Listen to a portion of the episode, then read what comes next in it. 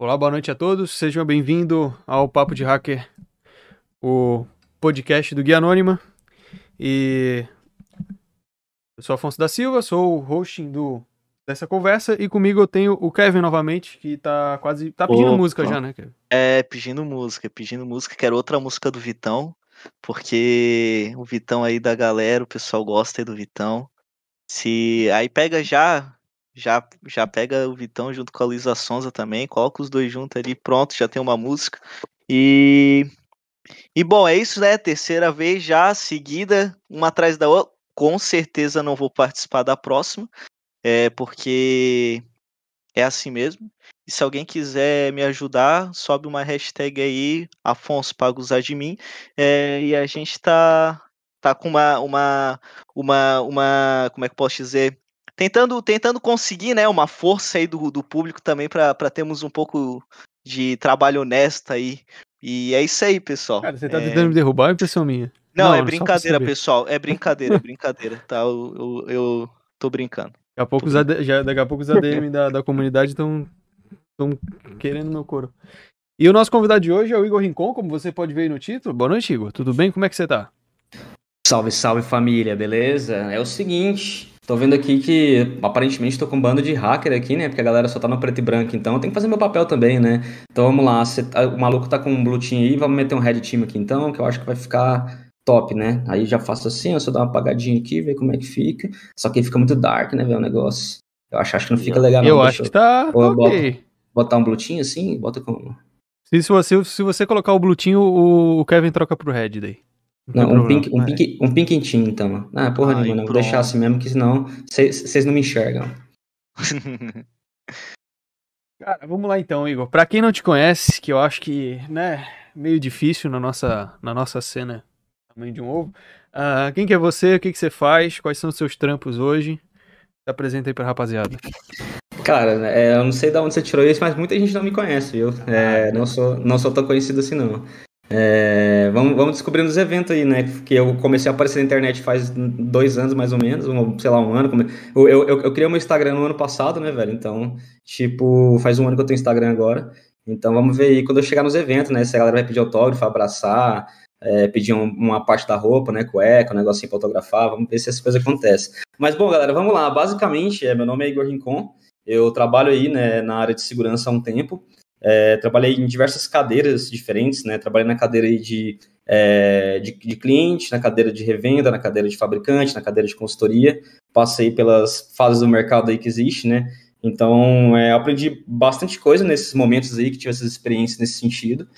E, e hoje eu é, basicamente tento fazer o que eu amo, né? Que é basicamente mexer com hacking.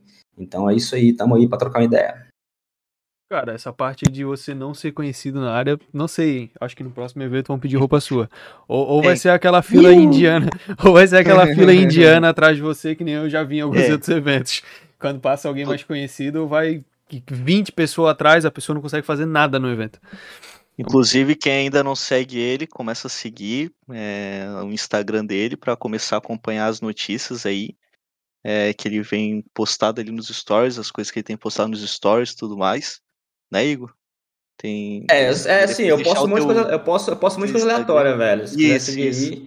instagram.com.br mas é um monte de coisa aleatória. Não, não, não, espera muito conteúdo de qualidade, não. Ah, mas você ainda tá fazendo aquela consultoria quase todo dia com a rapaziada, né? De abrir uma caixinha, tirar é, dúvida do pessoal total. e tal. Isso é uma parada que eu acho que eu acho bem da hora e eu não, cara, eu não consigo fazer isso, velho. Eu e o Instagram é uma negação. A gente se odeia. Porque eu coloco a câmera, começa a tremer. Aí sai tudo torto, tem que gravar o stories 15 vezes. Eu gaguejo, falo errado, não dá tempo. Cara, é puta que pariu, é muito difícil. E, e, fazer essa porra todo dia de manhã, quanto tempo que você. Quase todo dia de manhã, quanto tempo que você desprende só para responder rapaziada? Tempão, velho. É, tipo, eu, eu fico vendo uma outra galera que responde essa galera aí, tipo, muito assim. Sei lá, o Rafael, por exemplo, responde, mano, 50 histórias. Eu fico, velho, esse cara deve passar umas 6 horas só fazendo isso, velho. Porque às vezes é um tema que você tem que pensar sobre aquilo pra você responder. Então não demanda só você, tipo, abrir história e responder, sabe? Você tem que ter um certo, um certo raciocínio ali pra você. É uma construção de pensamento pra você responder a galera, né? Cara, a gente conversou com o Rafa, ele falou que ele fica uma horinha, uma horinha e pouco respondendo o pessoal. Eu acho difícil. Porra nenhuma. Eu acho difícil. Eu acho que ele fica muito mais tempo, que ele responde muito. Eu acho, eu acho que ele só falou isso porque eu fico zoando que ele não trabalha. Aí ele, ele, ele quis se desculpar. Ô Igor, é, esse aqui é uma, uma questão que a gente sempre quer saber do convidado, cara. O primeiro contato dele com a tecnologia, porque são experiências totalmente diferentes. Você lembra qual que foi o seu primeiro contato com a tecnologia? Quando que você se apaixonou, tipo, por computador ou, pro, ou pelo hacking em si, tipo, porra, que massa isso. Teve convidado que foi, tipo, abrindo o liquidificador, tá ligado? Que se apaixonou por mexer com essas paradas. É, cara, eu não sou tão esquisito assim, não. Eu tive um, um, uma coisa bem, bem padrão, assim. É, eu ganhei meu primeiro computador em 2002, né? Então eu tinha aí 7 anos de idade. É, então eu foi o meu primeiro contato com o computador era, cara, não sei se era o Windows 98 ou se já era o XP, não lembro. Mas eu, eu recebi esse computador lá, tinha, cara, sei lá, não tinha 64 MB de memória, sei lá, era um negócio bem velho, assim, né, que existia na época, internet de escada, com aqueles barulhinhos, e aí foi, e foi um, um, negócio bem massa, assim, cara, porque eu, eu lembro quando eu peguei o, o computador, é, para mexer assim, é, era um mundo se abriu, né? O computador, para quem, tipo, né, pelo menos da minha época, assim, quando você recebia um, você rasgava a sua cabeça, né? Você ficava, caralho, eu posso fazer um monte de coisa aqui, né? Então eu tive acesso ao computador e para mim foi bem isso, assim. É, é, isso aconteceu, né? Houve uma paixão ali no início. E eu sempre fui muito curioso com um monte de coisa, então eu, eu tinha a possibilidade ali de fazer coisas diferentes, né? Então saí clicando em tudo, mexendo em tudo. E com o hacking foi um pouco mais tarde, né? Foi ali aos meus 9 anos de idade, assim. Que na época eu não chamava de hacking, não chamava de, de nada disso, mas hoje eu entendo que foi basicamente onde um mosquitinho picou ali, né?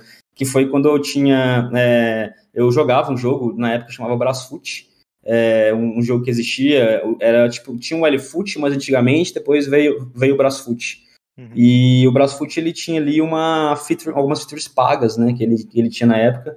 E, bom, moleque, né, só fazendo merda ali na, na, na, na internet, ah, ligava ali o computador, que era o quê, tipo, sexta meia-noite, né, não, era, era sábado às duas da tarde, e até, tipo, sexta, é, domingo meia-noite ali com a internet, né, então tinha um tempo para brincar. E aí, cara, eu fui pesquisando algumas coisas assim sobre como funcionava. Eu não tinha, tipo assim, é, é, uma forma ideal de pesquisar as coisas. Eu não sabia pesquisar, né? Isso é uma coisa que, que muita gente é, até hoje não sabe, na verdade, né? Como, como, como, pesquisar as coisas, né? E, e, e eu acho, na verdade, são das principais habilidades, assim, que as pessoas da nossa época desenvolveram, porque você tinha que pesquisar as coisas, sabe? E, bom, é, eu lembro que eu achei um, um crack na época, assim, do Brasfoot para rodar, né? Basicamente para quebrar ali o programa. E, cara, quando eu rodei aquele negócio e quebrou o programa, eu fiquei, caralho, velho. Esse negócio é muito louco, mano. Tipo, você é o, seu sentimento do poder, né? Você pega um bagulho que era pra ser de uma forma, modificou e ele, ele virou outra coisa. E aí, cara, eu falei, mano, eu não entendi como é que esse negócio funcionou, não, velho. Tipo, e ao invés de jogar, falei, velho, eu vou começar a jogar, eu falei, velho, como é que esse negócio funcionou, sabe? E aí eu fui atrás ali de entender como é que funcionou. Na época eu não lembro se era eu, eu, eu, eu, lembro que na época assim, eu fiquei tipo, pesquisando, tentando entender como é que funcionava. Não lembro se era um registro que ficava tipo, no Windows ou se era um arquivo específico que tinha, tinha tipo, a, a variável ali que controlava tipo, se estava ativado ou não, ou ficava memória, não lembro. Mas eu lembro que tipo, assim, eu fui atrás até conseguir entender mais ou menos como funcionava ali. Acho que era o Magic o nome do, do crack, não lembro. É, de, depois eu vou até, tipo, ver se eu consigo baixar esse negócio de novo, fazer um engenharia reversa nele hoje em dia mas, pra, pra ver como funciona. Essa parada do Brasfoot agora me, me veio uma dúvida, porque eu também joguei Brasfoot quando era criança e o meu Brasfoot eu consegui ativar, eu acho que era o nome de jogador e senha. Eu acho que era alguma coisa assim, uma parada assim. E... Colocava o nome de um jogador famoso lá e uma, uma senha de seis números e ia. Já era assim ou, ou era de outra forma esse craquezinho? Então, cara, acho que era uma ferramenta, velho, chamava o Magic, não lembro, era um negócio assim. É, e aí, tipo, é, eu, eu, eu, posso até tipo, dar uma pesquisada e passar para vocês depois, mas era tipo uma, uma ferramentazinha que você baixava, saca? E ele fazia alguma coisa lá, que eu não lembro o que era. Não sei se ele, por exemplo, ele talvez criava alguns nomes lá, lá dentro que seriam aceitos, que não eram aceitos antes, não sei. Mas, mas eu sei que tipo, tinha uma fórmula, alguma, alguma, algum algoritmo ali implementado, né? Que você conseguia jogar as partes pagas ali. Então foi basicamente isso, isso que eu rodei lá e, e fui tentar entender esse negócio. É, e é um conhecimento assim que eu perdi, né? Porque isso aí, cara, estou com 26, faz 15 anos, 16 anos, então é, é, um, é um bagulho que eu perdi, 17 anos, né? É um, é um bagulho que eu perdi, assim, mas agora falando com você que me dá vontade de pegar essa ferramentazinha de novo e fazer engenharia reversa, entender como é que ela funciona. Inclusive, vou até anotar aqui, cara, aproveitar que a gente tá no computador, né? A gente não tá numa mesa do, do, do podcast, né? Cara, nesse, nesses tempinhos aí também deu, deu uma vontade, mas era, foi de jogar o Barasfute de novo. E, cara, uhum. é, é, é, muito chato. eu não consegui, eu não consegui. E o Brasfoot, e só para o pessoal que nem, nem pegou essa época aí, essa feature paga, cara, era umas paradas muito, muito básica. Tipo assim, o jogo demorava pra, o jogo demorava pra caralho pra acabar com a, com a porra da, do, do básico. Você ficar 10 minutos olhando pra tela do computador com nada. Então era obrigado meio que a craquear ou comprar a licença. Total, né, velho? Tipo, era, era um bagulho que tipo, ia, ia passando assim, né? Tipo, você ia vendo lá, as coisas passando, as estatísticas iam aparecendo, né? Não era um bagulho tipo assim, nossa, que legal, tô assistindo um jogo, né? Era coisa de nerd, né, velho? Os caras que ficavam vendo ali umas estatísticas do negócio, né? Não tinha, não sim, tinha sim. muita, tipo, coisa, nossa, que louco, né, velho? Que gráfico maravilhoso. Aí é, o cara lá se é, Cara, pior que é muito coisa de nerd, né, mano? Era tipo umas planilhas de Excel lá e você tava lá, caralho, foda. Foda, Ó, o fulano digital levou um cartão, hein? É. Ó, o Thiago Gomes, o Thiago Gomes aqui falou que é o Martic mesmo. Ô, Igor, você tá, você tá certo. É o, o, Martic. É, era um bagulho assim. ah, e a transferência e... de jogador também era paga, acho.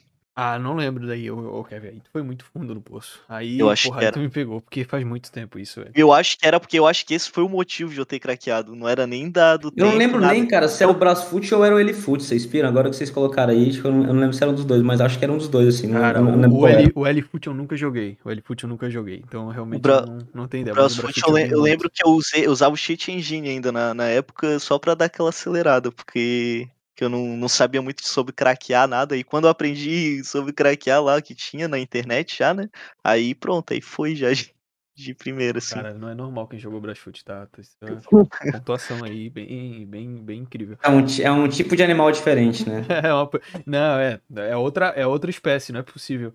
E, ô Igor, depois, beleza, porra, você achou da hora a parte de, de sec, a parte de hacking sem saber o que, que era na realidade assim mais ou menos como é que foi comigo também. Mas quando você começou a estudar, tipo assim, pô, o que, que eu vou fazer da minha vida? Como que eu vou ganhar dinheiro? Como que eu vou trabalhar? Você já queria ir para essa área de tecnologia ou você tinha algum sonho muito distante? Ou tipo, porra, beleza, eu vou trabalhar com tecnologia, mas o que porra que eu vou fazer? E chegou uma época ali da minha pré-adolescência e adolescência que eu queria trabalhar com tecnologia, mas a única coisa que eu me via fazendo era formatando computador. Então, é, até chegar ali no, porra, dá para trabalhar com isso aqui? É um negócio meio distante, assim. Até porque segurança é, é algo recente, né? Você é de, de qual cidade? Eu sou de Santa Catarina. Eu sou de Floripa. Ah, saquei. É, cara, eu sou de Goiânia, né? Aqui era, tipo, uma coisa que ninguém, tipo, não, nem, não tinha como imaginar que teria um mercado desse, né? Tipo, era um bagulho que a galera, tipo, é, enfim, contando a história, né? É, eu lembro que, cara, foi muito louco, assim, porque é, eu mexia muito, assim, sabe, na, nas coisas, assim, na época. E eu mexia em diversas coisas diferentes. E na época, assim, eu. É, eu. Como é que eu posso falar isso da melhor forma? na época, assim, eu, eu, eu, enfim, vi algumas aplicações, né? Fazia um, umas análises nessas aplicações que existiam ali na, na internet. E numa, em uma dessas aplicações aí é, era de uma empresa de São Paulo, né? E essa empresa, ela. Isso eu devia ter, sei lá, entre mais ou menos 12 e 14 anos ali. E essa empresa, ela mexia com um sistema de logística, né? E eu lembro que eu consegui lá uma SQL injection nessa, nessa empresa. E aí, cara, é, esse SQL injection ele dava acesso à base de, à base de usuários da, da, da empresa, assim. Tinha uma caralhada de usuário lá dentro. E, e os usuários eram, é, eram outras empresas, né? Então, tipo, tinha outras empresas que eram usuários dessa empresa que basicamente fazia compras ali de, de coisas específicas. E, cara, é, eu lembro que de alguma forma eu consegui a, a eu consegui, tipo, o contato do, na época era, era o webmaster, né? Tipo, o contato do webmaster lá do, do site, que era, se chamava, né? Hoje tem todo um bagulho, né? Full stack, não sei o que, front-end. Na época era o webmaster, que a gente chamava a pessoa que manjava de, de site, né? E aí eu fui falar com o webmaster lá e falei, cara, achei um bagulho aqui, deixa eu te explicar, né? E não, não tinha bug bounty na época, não tinha nada disso, né, velho? Não existia esses conceitos assim. É, inclusive, na época, eu não sei nem como eu não fui preso, né, pra não ter feito isso, porque, tipo, é porque, na verdade, eu acho que nem existia lei também, né? A galera nem entendia que porra eu tava fazendo ali. E aí, tipo, eu fui reportar essa vulnerabilidade pro cara e ele curtiu. Ele falou, tipo, cara, foda, curtiu o que você fez e vou te dar uma grana. E aí eu reportei pro maluco e ele, tipo, me deu uma grana, sabe? Na época eu não tinha é, conta, né, bancária. Então, tipo, eu lembro que eu tive que explicar pra minha avó o que tava rolando assim. Falei, ah, fiz um trampo aí na internet e vou receber uma grana aí. E aí, tipo, a minha avó recebeu essa grana e, cara, é... e aí foi, tipo, a, primeira vez que eu ganhei dinheiro com hacking, sabe? Foi, foi nessa época, assim, meio que numa forma de bug bounty mesmo, mas sem saber o que eu tava fazendo. E, e aí, cara, eu, tipo assim, eu entendi que, tipo assim, falei, cara, talvez isso dê, dê, dê dinheiro em algum momento. Eu não sei quando ainda que isso vai dar dinheiro. Mas na época, cara, é, talvez ali, né, não sei se 2007, 2008, já existia um movimento nacional de algumas coisas que dava para você perceber que, essa, que isso, isso de, de, certa forma ia crescer, né? Primeiro que já tinha algumas empresas de segurança ali dos anos 2000, né? As mais conhecidas. Teve a primeira empresa de segurança do Brasil aí, né? Que era a, a Módulo, né? Mas, e, e, e, tinha outras empresas de segurança por aí, Axur, Tempest, né? Essas empresas é, Cypher, né? Existiam. É, só que como eu tava numa cena muito... Não tinha LinkedIn, não tinha essas coisas, a gente não usava essas coisas na época. Talvez era Orkut, não lembro se tinha uma coisa assim é, a gente não tinha muito contato com esse mercado corporativo, né? Então eu, eu entendia que existiam algumas empresas, mas eu não entendia tipo, como acontecia, se realmente era um mercado e tal. E na época tinha uma iniciativa, velho, de uma empresa, acho que da For Linux, não lembro, que era a Hacker Team, que era tipo um, um site lá que os caras falavam que treinava hacker, sabe? E esse, eu nem sei porque essa iniciativa acabou, mas era basicamente tipo assim: é, você pagava ali para eles e eles te davam mesmo conhecimento básico para você virar um hacker, sabe? E era, um, e era um bagulho bem interessante ali, que eles tinham meio com uma. É, depois você, você digita no Google aí, hacker team, né? Tipo, hacker e team de, de, de adolescente. E, e era tipo um bagulho massa na época, assim. Então, assim, cara, eu vi ali que tinha. E era só, só que era caro, né? Não tinha condição nenhuma de pagar esse negócio. Eu não, não fiz esse negócio, né? Só que eu, tipo, eu, eu lembro que saiu umas propaganda na época, assim, em alguns lugares. E só que eu não, eu não sabia que esse negócio um dia eu poderia trampar com isso. Eu nem sabia, na verdade, se eu queria, tipo, trampar com isso, sabe? eu queria ser arqueólogo, né, velho? Era essa onda da época, assim. E, e aí, cara, é, eu comecei a trabalhar com 13 anos de idade ali, consertando celular, né, no mercado informal, vamos colocar assim, porque tinha, tinha que fazer grana. E aí depois eu fui trabalhar consertando computador, cara, numa, numa empresa aí. E eu fiquei um tempo nisso, e aí o meu primeiro trampo de segurança, cara, foi tipo assim, é, eu, quando eu acabei o ensino médio, eu falei, cara, o que eu vou fazer da vida? Eu não fazia ideia, né, velho? Tinha aquelas faculdades de ciência da computação que era para entrar. Só que, mano, eu não, eu não sou bom em nada, velho, desse bagulho de prova, de vestibular. Eu tenho uns problemas com esse negócio. Então eu não passaria nem fudendo, sabe? Sei lá, deve ter tirado 400 pontos no Enem, sabe? Então, tipo, eu falei, velho, não vou passar em lugar nenhum. E aí, tipo, eu peguei ali um, uma facu, facu, tipo, de é, curso tecnólogo que tem, né? Essas, essas facu assim, tinha uma de segurança da informação. E eu falei, cara, vou entrar aqui. E aí, tipo, eu entrei lá e era uma, uma bem, bem de boa, assim, na época. E aí, lá dentro, cara, eu, eu consegui um estágio num, que viria a ser um MSS, né? Que na época nem existia muito, assim, esse conceito de MSS aplicado nessa empresa. Eles não entendiam que era MSS, mas era basicamente MSS. Então, lá eu entrei e, basicamente, a ideia era que é, eles vendiam soluções de segurança para diversos clientes firewall, é, soluções de endpoint, DLP, anti-malware, tinha IPS, tinha IDS, tinha um monte de coisa que eles colocavam ali, embutindo nas máquinas da galera, né? Na época tinha uns bagulho de application control, que você basicamente conseguia ali é, falar com as aplicações rodar na máquina, algo nesse sentido. E, cara, eu fiquei como analista de suporte, trampando para essa empresa, e, cara, resolvendo o problema. Tipo assim, aparecia incidente, resolvia. Aparecia, tipo, o problema com falha, resolvia. Às vezes, tipo assim, tinha problema que era além dos bagulhos de segurança que era do cliente, que os caras às vezes não sabiam configurar um DNS, não sabiam fazer uns bagulhos assim. Então ia lá resolver. E aí, cara, isso aí foi o que me deu a skill de troubleshooting, né? Que basicamente ali foi onde eu comecei, que é uma skill muito importante também, que eu acho que a galera deveria ter, né? Que é a skill de resolver problemas, né? Você vê um problema, quebrar ele em partes, entender onde está ali o real problema e, e trazer uma solução para isso, né? E, cara, aí quando em Goiânia, trampando nessa empresa, fazendo MSS, dando suporte basicamente ali, foi que eu comecei, tipo, a entender, cara, talvez eu consiga trampar com segurança, sabe? Tipo assim, talvez isso seja uma, uma, uma coisa futura para mim, assim. E aí eu, é, eu tava, trampando ali, na época eu já acompanhava algumas empresas, na época já tava tipo Claves no Rio de Janeiro, tava Cypher em São Paulo, tinha Axur lá no Rio Grande do Sul, que eram as empresas assim que na minha época era tipo sonho de trampar, sabe? Falei, caralho, um dia se eu entrar numa empresa dessa, ia ser muito louco. E eu mandava currículo e, obviamente era ignorado na hora, né? Porque não tinha faculdade, não tinha nada, eu, eu enfim, não tinha certificação. É, então, é, eu, nunca consegui, na época, ter contato com essas empresas, assim, pra fazer processo seletivo nem nada. Porque quando a gente tá começando é foda, né? Você não consegue, tipo, você manda os bagulho e a galera simplesmente não responde, né? Não, não, não, não dá atenção. E aí, cara, é, foi a hora que eu percebi, eu comecei a analisar o mercado que eu tava, que era o mercado de Goiânia, né? Então existia, tipo assim, duas, três integradoras de segurança, tipo, que era a galera que vendia uns firewall ali, licença de, de antivírus, coisas desse sentido. E tinha, tipo, uma empresa que fazia pentest aqui, sabe? E aí, só que essa empresa era, tipo, muito underground, assim, ninguém realmente entendia como é que funcionava.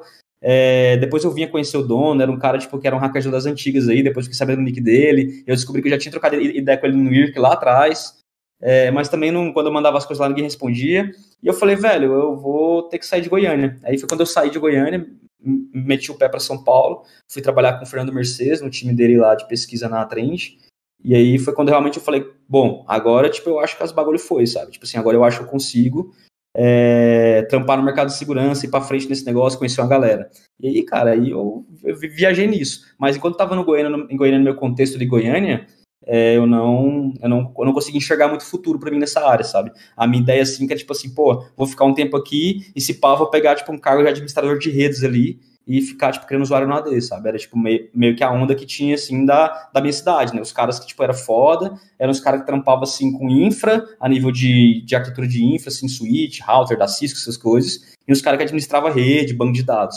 Era essa onda que tinha, assim, não tinha nada de segurança, assim, pô, que empresa que tinha análise de segurança? Não existia, velho. Os, é, quando você ia enquanto revenda, enquanto integrador, ia conversar ali com as empresas de que era tipo teus clientes, não era tipo análise de segurança que estava do outro lado, era tipo um cara de desenvolvimento que dava da infra, era tipo um analista de infraestrutura, analista de redes que estava ali, você conversava com ele. Então, na, na, minha cena na época, eu só fui começar a perceber que era possível mesmo entrar nesse mercado e ir para frente e enxergar tipo a capacidade do mercado quando eu, quando eu mudei para São Paulo.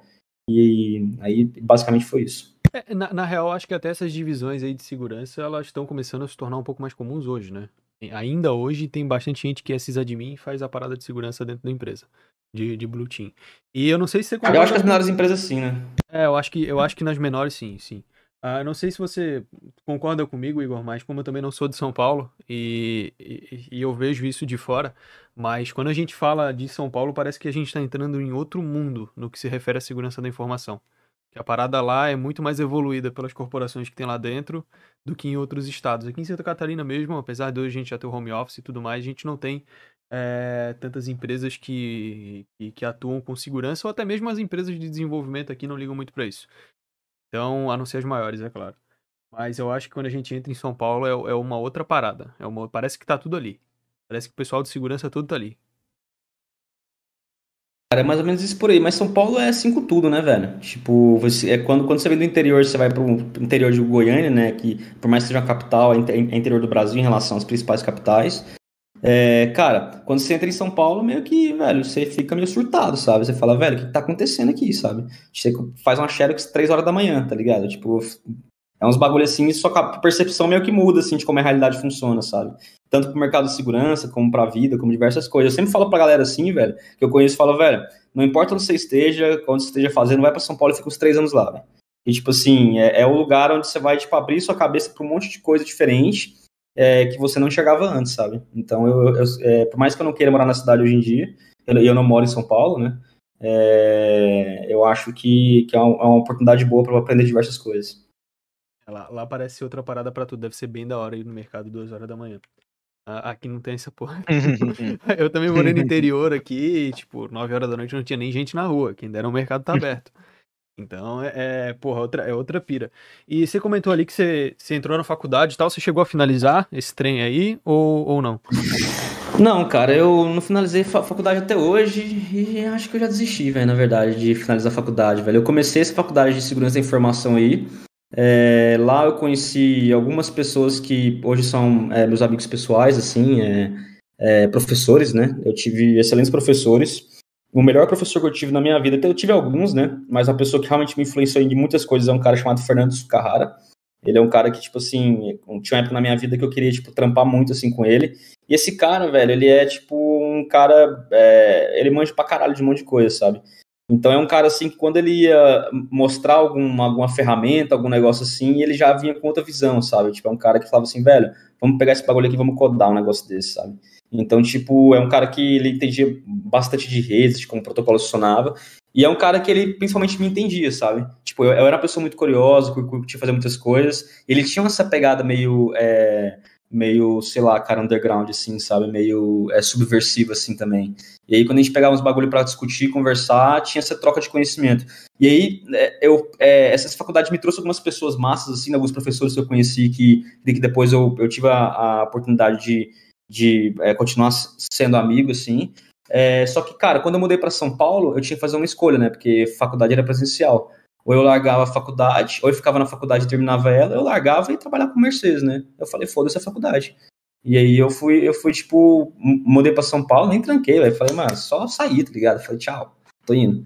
E aí, tipo, eu, eu vazei para São Paulo porque eu falei, velho, trabalhar na Trend, num cargo de pesquisa, fazendo, tipo, é, análise estática, análise de dinâmica de malware, capturando IOC, criando regras diárias, criando pesquisa, tipo, para uma fabricante, é muito melhor que a facu, tá ligado? Era, esse, isso, isso era a minha, minha mentalidade na época. E aí eu larguei a facu, fui pra lá. Aí, cara, depois tentei fazer ciência da computação, depois tentei fazer outros cursos aí. Velho, eu fico um semestre vaso, sabe? Eu não consigo, eu não consigo acompanhar, sabe? Tipo, eu tenho um problema em acompanhar as, as coisas. E aí, tipo, eu vou assistir as aulas e não consigo muito prestar atenção, sabe? É... Depois isso foi diagnosticado, né, no hospital psiquiátrico, né, com TDAH, mas hoje sim, mesmo sabendo disso e, e me tratando, né, eu não, eu não, tenho vontade nenhuma de, de estar na sala de aula, né. E você acha que, que, você acredita que a faculdade ela tem alguma importância hoje para a área de tecnologia da informação? a gente tem algumas áreas aí que são obrigatórias ter a faculdade, né? Direito, medicina, enfermagem, engenharia e etc. Mas na área de tecnologia eu não vejo essa obrigatoriedade. Queria entender o teu ponto de vista quanto à faculdade, cara. Será que ela é tão importante assim para atuar no nosso, na nossa área de desenvolvimento, infra, segurança? Ou depende do contexto da pessoa? Cara, eu acho que depende do, da pessoa. Eu acho que é a pessoa. Eu acho que você tem três caminhos aí que você pode seguir, né? É, ou você tem experiência, ou você tem títulos, ou você tem network, né? São, são três coisas que você precisa fazer aí. Se você tiver títulos, títulos eu refiro o quê? Certificação, faculdade, essas coisas, e tiver um bom networking, você consegue é, emprego, né? Consegue entrar nas, nas, nas, empresas, consegue trampar, coisas nesse sentido. Se você é, não tiver títulos, mas tiver experiência em networking, você também consegue avançar nas coisas e trampar e tal. Se você tiver é, é, títulos, né, é, tiver experiência e tiver networking, aí as coisas ficam um pouco melhor, né? Porque algumas empresas ainda hoje elas requerem que você tenha um título, né? É engraçado porque eu, eu de vez em quando olho algumas vagas assim de algumas empresas que antigamente eu sonhava em trampar, né? Tipo as empresas tipo Intel, saca? Uns negócios assim, trabalhar com é, engenharia de segurança em processador, uns bagulhos assim que eu pensava na época, né? Via Rubira, via a galera tipo indo pra esse lado assim, Seychelles, e eu pensava, pô, queria trampar um dia com esses caras, né? Obviamente isso não vai acontecer, porque, mano, os caras estão em outro nível, na, na, minha visão, né? Os caras, tipo, estão com foco em low level, outras coisas assim, é, que são as coisas que hoje eu não, eu, eu não tenho, é, não, não, mexo tanto, né? E, e cara, é, é, hoje quando eu vejo umas vagas assim, os caras sempre pedem, sabe, velho? Tipo, ah, pós-doutorado em engenharia da computação, tá ligado? Eu falo, velho, sabe quando vou ter um pós-doutorado em engenharia da computação? Mas nunca na minha vida, velho. É muito tempo, cara, pra você, pra você fazer um negócio desse. Então, às vezes, dependendo do seu objetivo, faculdade é importante, sacou?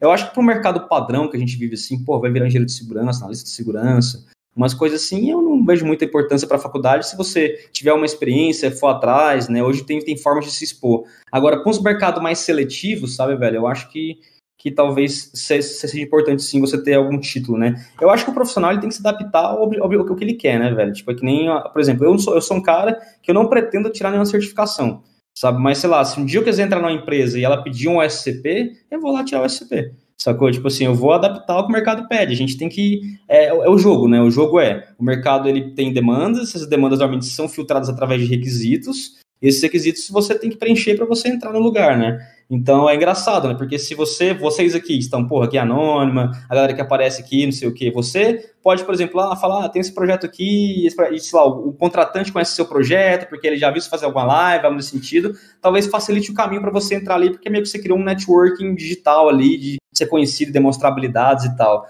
Mas vai pegar e vai trabalhar na China. Tipo, vai lá, tipo assim, falar, oh, eu sou Afonso do Guia Anônimo na China. Os caras estão cagando, velho. Os caras não te conhecem. Sacou? Então, tipo assim, você já mata o network aí. Então, tipo, o, o network cai. Então, talvez nessas horas título seja importante, ou uma experiência comprovada seja importante, sabe? Então, talvez se você só, só tiver experiência seja legal, mas, tipo, os caras normalmente pode ser outro mercado, com outra cultura, com, cara, asiático, talvez outra coisa, eles podem pedir, tipo, um título que é algo para eles importante, né? Então, assim, eu, hoje, não faria faculdade, mas pra galera que tá começando e tá querendo entrar, eu falei, velho, entra na facu aí, velho, que o mínimo que vai acontecer, velho, é você aprender alguma coisa, fazer networking e, tipo, e ter alguns, algumas coisas legais pra você ter de objetivo pra você fazer as coisas, sabe? Agora, tipo assim, se você não curte faculdade mesmo igual eu, velho, um bagulho que, tipo, eu, velho, numa faculdade, velho, eu, mano, sei lá, tenho vontade de jogar, me jogar na janela, sabe, velho? Tipo, eu não consigo ficar ali, velho, sentado, parado, ouvindo bagulho, sabe? Eu não consigo ficar assim no computador, velho. Eu preciso, tipo assim, pegar uns bagulhos, escrever, sabe, pensar. É um, é um, é um bagulho diferente, assim. Então, se você não curte realmente, tem outros caminhos que você pode fazer, que é o caminho que eu fiz, sabe? Tipo, eu vou em eventos, H2HC, esses eventos desde que eu, mano, era adolescente, sabe, velho? Tipo assim, eu ia em todos os eventos que tinha, tá, aparecia lá, conhecia a galera, conversava. Eu quase não assisti nenhuma palestra, velho. Ficava lá tomando cerveja com os caras, conversando, trocando ideia, perguntando as coisas. Eu sou chato, né, velho? Eu pergunto as coisas, velho. Eu fico, ô, o que, que você faz? O que, que você tá fazendo? Como é que esse negócio funciona? Ô, como é que você fez isso aqui e tal? Então eu pergunto muito, velho. Então, tipo, como eu ia muito nesses eventos antigamente, eu criei um network massa, saca? Que de, quando eu tinha ali um. Na época eu tava, tipo, trabalhando nesse MSS ainda, com meus 16 anos, por aí, sei lá, acho que eu tinha mais ou menos isso. Eu já tava indo nos eventos, saca? Eu já tava, tipo assim, falando com a galera, já tava indo atrás das coisas, já tava enchendo o saco da galera. Tipo, eu conhecendo o IRC, que era do mercado de segurança, já tava enchendo o saco da galera, já tava conversando, falando. Então, é, eu acho que esse é o caminho, se você não quer fazer uma facul, sabe? Você focar no seu networking e, é claro, também focar na sua experiência prática do, do, de, de, de, trabalho, né? É, hoje existe uma, uma, um mecanismo, né, que eu enxergo assim, que antigamente não existia, por exemplo, na minha época, né? Que era vocês é, ter mecanismo para se expor, tá ligado? Tipo assim, você hoje consegue se expor. O problema é que você consegue se expor hoje, e se você não souber se expor, você se fode. Sabe? Então você tem que saber saber se expor, né? Não só se expor, como, como também saber se expor. Então hoje você pode, cara, escrever uns write-up de umas máquinas de CTF e, e, colocar no LinkedIn. Você pode jogar um CTF, você pode, tipo assim, colocar o objetivo de ser o top 1 da Hack the Box no Brasil. Você pode, cara, tem várias coisas que você pode fazer hoje que você consegue se expor mais, sabe? Então, eu acho que você, saber usar essas ferramentas para se expor de uma forma saudável é uma ótima forma de você conseguir entrar, cara. Tipo, igual o evento que a gente faz, o HC, mano. A molecada que ganhou ali foi contratada, velho, sabe, velho? Tipo assim, a galera que ganhou tinha umas empresas ali, mano, uns olheiros de talento que os caras falam, velho, esse moleque arrebentou me contratar. E a galera foi contratada, velho. Então, hoje, hoje tem várias formas de você saber se expor nesse sentido, sabe? Realmente precisa de faculdade. Bacana. Legal. E, Legal. Eu gostei, eu gostei dos três pilares ali, eu achei interessante. Essa, essa, essa, é porque a gente sempre fala que é opcional, pelo menos eu sempre falo que é opcional, né? A faculdade, a não ser que você está começando, não tem experiência, não tem network nenhum. Porque, por exemplo, eu fiz um network fudido dentro da faculdade, não só com os alunos, mas como os professores. Mas eu acho que eu prefiro esses três pilares aí para explicar pro pessoal. Depois eu vou ter que reassistir para roubar essa sua forma de. de eu, devo ter roubado, eu, devo ter roubado essa porra de alguém em algum momento. Eu vou roubar porque é mais fácil explicar, velho. Pode falar, Kevin. Então, mas, mas a gente tá sempre roubando coisa dos outros, velho. É assim que funciona as ideias.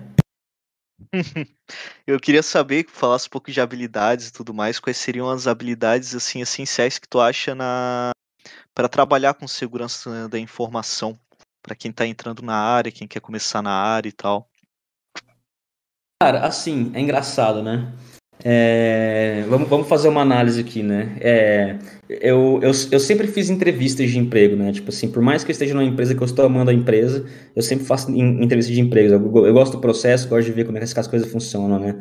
E então, sei lá, num ano, assim, normalmente, por mais que eu seja empregado, eu faço tipo umas 10 entrevistas diferentes faço, faço as entrevistas no Brasil, as entrevistas fora, para ver como é que funciona. Sempre tá aprendendo, sempre aprende com entrevista, né? Entrevista de emprego é uma ótima oportunidade de você aprender algo, velho. Tipo, sobre você, sobre suas, suas faltas de conhecimento, sobre as coisas que você tem que aplicar.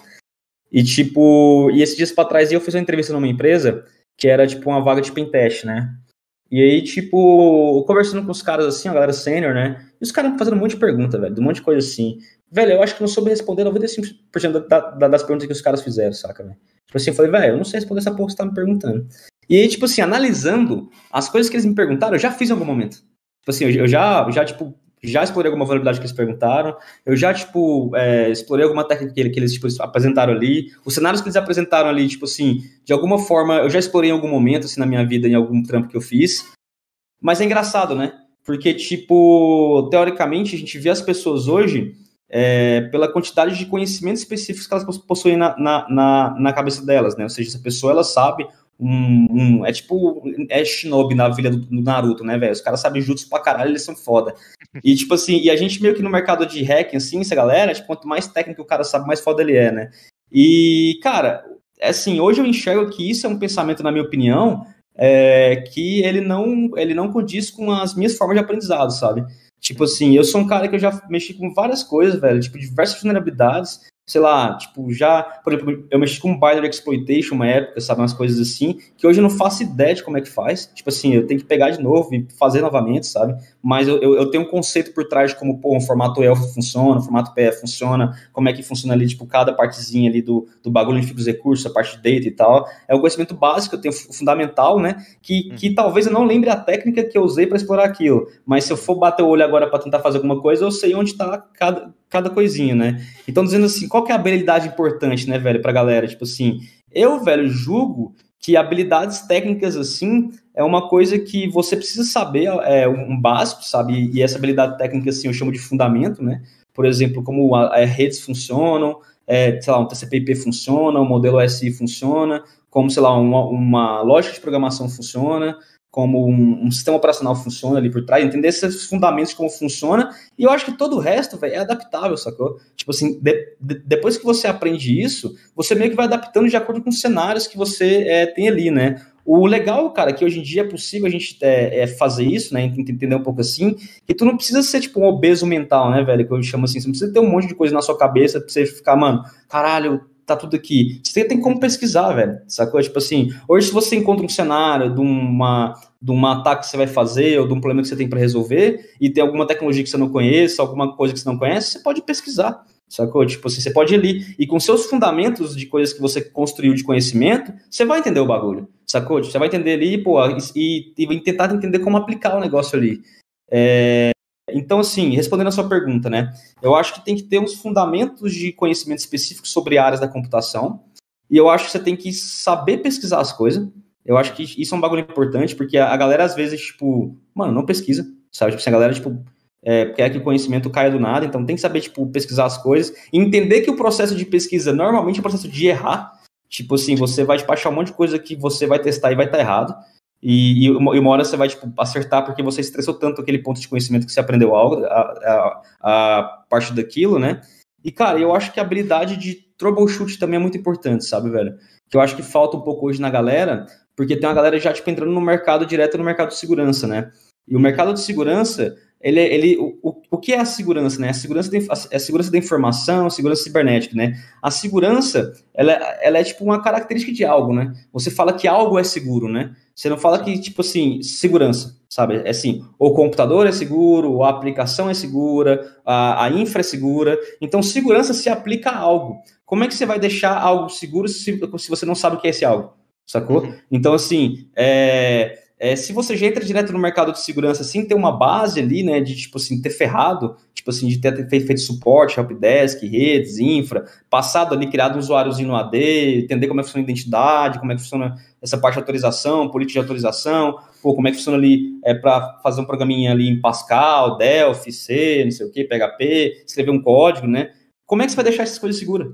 Sacou? Tipo, e aí, cara, e quando você tá codando, velho, tipo, alguma coisa, escrevendo um código, ou você tá, tipo, resolvendo uma treta lá de suporte, de infra, algo nesse sentido, você basicamente tá debugando os bagulho, velho. Você tá, tipo assim, olhando pro problema e olhando e falando assim, velho, eu tenho um puta problema desse tamanho aqui. Como é que eu faço para resolver ele? Olhando pro problema inteiro, velho, eu não consigo. Então o que, que você faz? Você quebra, velho.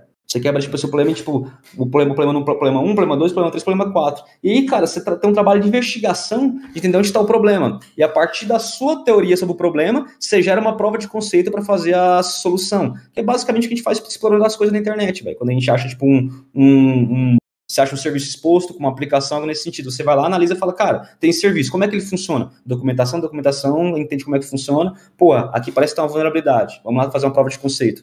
Então, a galera que entra hoje, velho, já entra, tipo, meio que sem essa experiência, sacou? E aí, quando é, é, dá de frente com um desafio que demanda uma certa rebolada ali, tipo, caralho, eu, eu acho que eu, sei lá, mano, eu não, não consigo, né? Eu não nasci para isso sacou? E sendo que, na verdade, quase 100% das vezes, a galera que tá com 15, 20 anos de experiência, vai tá na mesma pegada, velho. Os uhum. caras batem um ponto lá, tipo, pô, eu vou fazer um pentest num POS. Nunca vi isso na minha vida, velho, como é que funciona. Os caras, por mais que eles entendam, pô, tem uma máquina ali que tem, tipo, umas portas, comunica TCP IP, possivelmente, consigo fazer uma, um scan, mas tipo, os caras também não manjam, sacou? Então, tipo assim, eles vão, eles vão com a cabeça deles de pessoas sêniores, de especialista, entendendo que eles vão chegar no cenário já, tipo assim, porra, não sei, Sacou? Agora eu vou tentar descobrir. E aí vai ser tipo erro, erro, erro, erro, erro, erro, erro, acerto. Então, Cara, nem sei como é que eu tô falando, velho. Comecei, comecei não, a falar. Não, não, não, para, não, mas, não, não, olha, mas tá faz, perfeito. Mas faz sentido, faz sentido. Essa parte de resolver problemas e picar problemas aí é o que eu falo com to, quase todos os convidados que já trabalharam com suporte na, a, a, que passam por aqui. E, cara, é a melhor academia da, é a melhor academia da vida é trabalhar como suporte para profissional de, de tecnologia, cara. Você vai aprender a lidar com pressão, você vai aprender a resolver problemas, você vai aprender um bocado de coisas de tecnologia e aprender a falar com pessoas, né? Que você vai ter que transmitir esse seu conhecimento para alguém. É a mesma coisa fazer um podcast e desenvolver um relatório que ninguém entende. Antes, antes de eu entrar no suporte, maluco, eu não conseguia formular uma frase, velho. Tipo, eu, eu, eu vim de um, uma família, não uma família inteira, mas, tipo, meu pai, ele, era, ele é um cara extremamente gago, tá ligado? Assim, e esse bagulho meio que, mano, deu os cromossomos fez uma curvinha errada ali, mano, o bagulho entrou em mim também, saca? Então na época ali, mano, eu ia falar, velho, não conseguia formular uma frase. E como é que você fala pra tia ali, mano, que ela tá, tipo, sei lá, enfiando o pendrive no lugar do cabo de rede na impressora, que ele, tipo, não, não é o lugar pra você enfiar o pendrive, sabe? E você precisa formular uma frase, explicar um contexto, falar, tipo, tia, seguinte, esse lugar aqui, você tem que botar o caminho azul, tá ligado? Esse aqui é tipo assim, você, você não, não tem como você imprimir via rede no pendrive colocando, tipo, o pendrive no, no, sabe? Então, tipo, tinha que explicar essas coisas, velho. E aí, como é que você explica esse negócio sem saber conversar, velho? E aí eu tive que ali, mano, no trampo, né, tipo, falar, velho, eu preciso aprender a conversar, velho. E aí eu fui aprendendo a conversar e explicar as coisas. Cara, eu sempre fui um péssimo comunicador, velho. Um péssimo, assim. Eu sempre fui o pior comunicador que eu conhecia. Na, na época do colégio, velho, quando a galera ia brincar, tipo, de Fórmula 1, tá ligado? E tinha o nome do Schumacher, assim, que a galera, tipo, ah, eu sou Schumacher. Mano, eu sempre era, tipo assim, velho, um maluco que ninguém conhecia, sabe? O Robinho do, do corredor da Argentina, sabe, velho? Porque eu não conseguia falar Schumacher, era Taca, não sabia, velho. Os caras brincar de Dragon Ball, mano, era tipo assim, ah, eu sou Goku. Eu ficava, eu sou. Eu não conseguia, não saía, velho, saca? Então, assim, era nesse nível de, tipo, problema de comunicação que eu tinha. Então, depois que eu fui pro suporte, eu falei, velho, ou eu aprendo a conversar, ou eu vou me fuder, tá ligado? E aí, lá foi onde eu aprendi realmente a desenvolver habilidade de comunicação para explicar as coisas para as pessoas, né? É, não, a, é... a, parte de comunicação eu passei pela. Eu, eu passei pela mesma coisa. Eu, eu sempre fui muito, muito retraído, muito tímido e não conseguia traduzir o que eu queria para a pessoa, tá ligado? E a gente trabalhava numa parte técnica onde eu precisava traduzir para uma senhora de 80 anos o que, que ela tava fazendo de errado na porra do equipamento dela. Então foi onde realmente eu consegui me comunicar melhor. E aí depois vai melhorando, vai melhorando. Tanto que na faculdade eu que comunicar, apresentar trabalho. Não, deixa para Afonso. Deixa pra Afonso, que ele sabe traduzir essa porra aí, deixa pra ele. É, mano, pra galera assim eu falo, velho, se você quer começar de algum lugar, helpdesk, velho. Helpdesk. Você quer, tipo, mano, você quer ser engenheiro da, da Intel um dia, alguma coisa assim, Helpdesk, velho. Você quer ser diretor CTO da empresa, Helpdesk, velho. Vai pro Helpdesk, mano. Lá, você vai receber bucha pra caramba de todas as formas possíveis, velho. E é lá onde você vai, tipo, desenvolver suas habilidades de resolver problemas, sabe?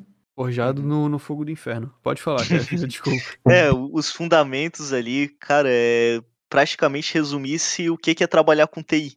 E, cara, se tu. Se a pessoa, né, que tá assistindo não, não percebeu ainda, é praticamente isso que falasse.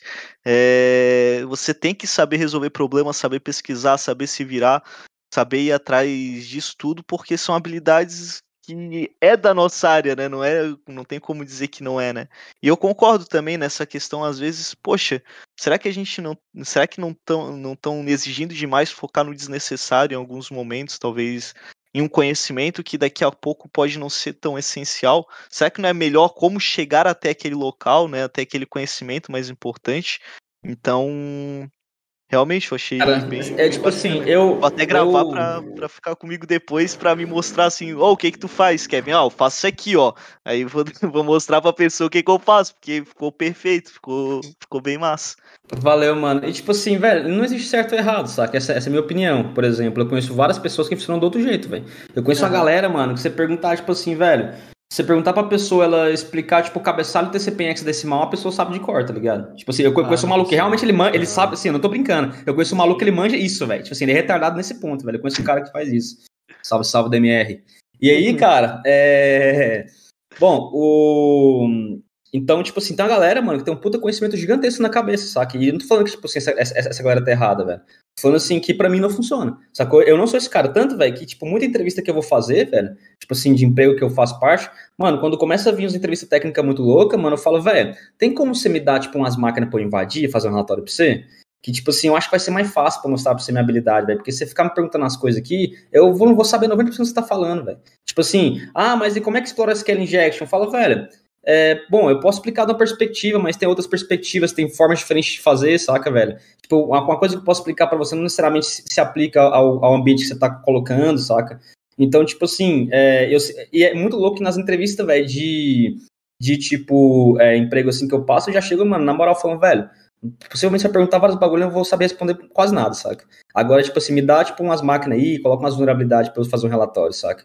Aí, tipo, eu consigo uhum. mostrar. Porque, possivelmente, se eu não souber algo que eu, que eu encontrar ali, eu vou, tipo, mano, ir atrás e descobrir, velho. Tipo, e vou tentar resolver o problema, sabe? Porque no final o que importa é isso, vai ser resolver o problema. Você tem um bagulho pra você invadir, você não sabe como é que funciona, você aprende, velho. E você tem, claro, que ter esse skill de pesquisa, de conhecer, saber ir atrás, e também a sua, é, a sua, a sua a skill de escrever um bom relatório, saber explicar para um cliente, né, as coisas. Eu, eu acho que o bom pentester ali é um cara que ele, além de suas habilidades técnicas que ele possui, né, é, de fazer ali, usar suas técnicas e ter um, um conhecimento sobre é, onar os bagulho, é uma pessoa que escreve um ótimo relatório e também é uma pessoa que, na frente de um cliente ali, consegue defender sua prova de conceito, né, explicar para a pessoa, para que, porque no final das contas, você fala que você trabalha com máquina, mas na real, você está trabalhando para as pessoas, né, você tá, tipo, é, você vai, o, o, seu trabalho, ele tem que chegar numa pessoa lá que ela vai pegar isso para me corrigir de alguma forma, né, então, hum. como é que você explica para essa pessoa qual o problema para ela corrigir, né? É, é, uhum. como, é como eu digo o pessoal que, que, que acha que, que trabalhar com, com, com, segurança em si é sentar num computador aqui num quarto escuro e terminal na tela e dali. Mas não, não. Não, porque tu precisa traduzir o teu conteúdo, o que tu tá fazendo de serviço ou pro teu chefe ou para um cliente. Então, de qualquer forma, tu vai ter que interagir com alguém, cara. Com alguém tu vai ter que interagir. Mano, é sempre, é sempre sobre pessoas, velho. É, é, é, é sempre sobre pessoas. Se você faz algo, velho, é porque alguém em algum lugar do mundo, enxergou valor nisso e tá te contratando para isso. Sacou? Tipo assim, você, você não, tipo, cai os trampos do nada, tá ligado? Assim, porra, uma máquina me contratou, sabe, velho? É uma pessoa que vai receber o teu, o teu resultado. O teu resultado pode ser um relatório, pode ser, porra, uma vulnerabilidade que você achou que tem que ser um exploit, pode ser, porra, um patch que você vai fazer numa, num processador, mas isso e... tem que ser entregue de alguma forma para uma pessoa, né? E você não consegue entregar isso para uma pessoa sem usar o, o, que, o que fez a gente enquanto sociedade, né? Que é a comunicação, né? E outra parada que até pode ser um pouco babaca e radical da minha parte, mas eu digo que basicamente quando você faz um relatório que no teu ponto de vista tá muito foda, que tu achou um monte de vulnerabilidade, tu entrega para um cliente e ele não consegue entender, o teu relatório ele automaticamente ele é uma merda. Porque se o teu cliente que te contratou não consegue entender o teu relatório, independente se tu conseguiu ou não a impressora da avó dele, não faz sentido. Não faz sentido. Total, cara. Por isso que aquelas grandes empresas, né? Tipo, as empresas que eu, eu, eu conheço e respeito é, o, o, o, trabalho delas, o relatório, ele é tipo, ele não é o final, né? Tipo, você, o, quando o cara entrega um relatório, tem um time de QA ali que vai analisar o relatório para ver se realmente o relatório faz sentido, tipo, não tem uma cagada técnica, não tem uma, uma vírgula errada, o português está bem escrito. Porque, mano, tem vários malucos aí que olham coisa pra caralho e não sabe escrever português, tá ligado, velho? Tipo, é um bagulho que acontece muito. Eu já, vi, eu já revisei muito relatório e é comum, sabe, velho? Os caras escrevem, tipo, vários bagulhos assim meio, meio estranho. Então, tipo, essas empresas têm um processo de qualidade, né, pra, pra entrega do relatório, porque no final o cliente vai receber esse relatório. Então, tem a qualidade técnica, a qualidade do português, a qualidade do formato, e tem todo um processo ali, né, que é, vai conseguir fa fazer essa entrega, essa entrega de qualidade para o cliente. A questão do relatório também para cada tipo de pessoa também, né? Porque, pô, tu não vai fazer um relatório técnico para um cara que é que não sabe nada de técnica, tipo um CEO. Você vai fazer um relatório diferenciado, ah, vai ser um outro tipo de relatório, né? Coloca um monte coisas de gráficozinho lá. É, coisas assim, porque às vezes ele não vai entender, né? Um... Gráfico lá. Que é daí, às vezes, ele vai falar, ah, você achou, ah, achei aqui uma falha de SQL. Dele, pô, legal, o que que é isso, né? Que que é SQL? A gente comer, o que que é, né? Não é porque ele é, ele não, ele é ruim, não é inteligente ou coisa do tipo, é só porque ele não tem aquele tipo de conhecimento. E eu queria saber sobre a, um pouco da saúde mental, falasse um pouco sobre é, um pouco já sobre a questão da mentalidade ali, de ter que guardar muita coisa na cabeça e tal, nessa questão, né? Tem gente que guarda muito coisa na cabeça. É, então eu queria saber o que, que tu acha na área de TI, como é que anda a saúde mental, tu acha, das pessoas, se tem sido muito afetada com, com essa questão? Pô, é, é, é que assim, deixa eu já, antes do, do, Igor falar, cara, que eu, assim, Sim. eu não sei se é porque é a minha bolha, tá ligado? Mas eu vejo muita gente da área de tecnologia passando perrengue, principalmente com a saúde mental. É uhum. burnout, uhum. é depressão, é claro que às vezes não envolve o trabalho, envolve outros pontos, mas eu vejo muita gente doente por causa do trabalho. Muita. Afonso, fui demitido, eu me demiti, caralho, tô bem pra cacete. Tô feliz de novo. E era o trampo, velho. Era o trampo. Uhum. É, velho, assim, né? Acho, acho que isso. É, acho algum psicólogo poderia falar melhor, né, velho? Mas na minha opinião tá todo mundo dodói, né, velho? Tá todo mundo meio, meio estranho, assim. E eu, e eu me incluo nisso, né, velho? Eu tive uns bagulhos de depressão muito foda aí um, um, tempo atrás, né, velho? Tipo, um bagulho assim que eu achei mesmo que eu ia morrer, tá ligado? Numa época assim, tipo, suicídios, caralho. E tipo. É, mano, é um bagulho foda, sabe? É um bagulho que você só presta atenção quando o bagulho começa a ficar cabuloso, sabe? Assim, você entra numa zona dark da sua mente, assim, e as coisas já não funcionam mais, velho. Tipo, e, e é muito louco porque a sua ferramenta de percepção é, da realidade é a sua cabeça, né, velho? Tipo, é a sua consciência, seus sentidos, né, mano? É como você enxerga as coisas. E se esse bagulho não funciona, brother, e aí, saca? O que, que você vai fazer, sabe, velho? Então, tipo, é, por muito tempo eu ignorei essas coisas, sabe? Tipo, por muitos anos assim eu ignorei. É, eu achava que terapia era coisa de gente maluca, que psicólogo era tudo maluco. E aí, tipo, alguns anos atrás, ah, talvez quatro anos, não sei, mais ou menos assim, é, eu comecei a fazer minhas primeiras terapias, né, em psicólogo, essas coisas assim, eu tentar entender um pouco das coisas, né, velho? Porque às vezes, mano, esse bagulho que você falou aí é, é tipo sobre a pessoa ela se demitir do trabalho, pedir uma demissão do trabalho e ela, tipo, ficar boa, velho. É uma coisa muito louca, né? Porque será que é o trabalho mesmo, velho? Tipo assim, será que, beleza, a pessoa pediu demissão e ficou boa, e aí, mano, e no próximo trampo, é, será então, que ela vai ficar bem? É, tem, tem, essa tá também, né? é, pode ser, ela chega no próximo trampo, daí também tem pressão e ela também explode. Porque ela não tá fazendo, ela não tá buscando a solução, né? É, é aquele, é, não é Sim. a solução pro problema, tá ligado? É aquela solução temporária.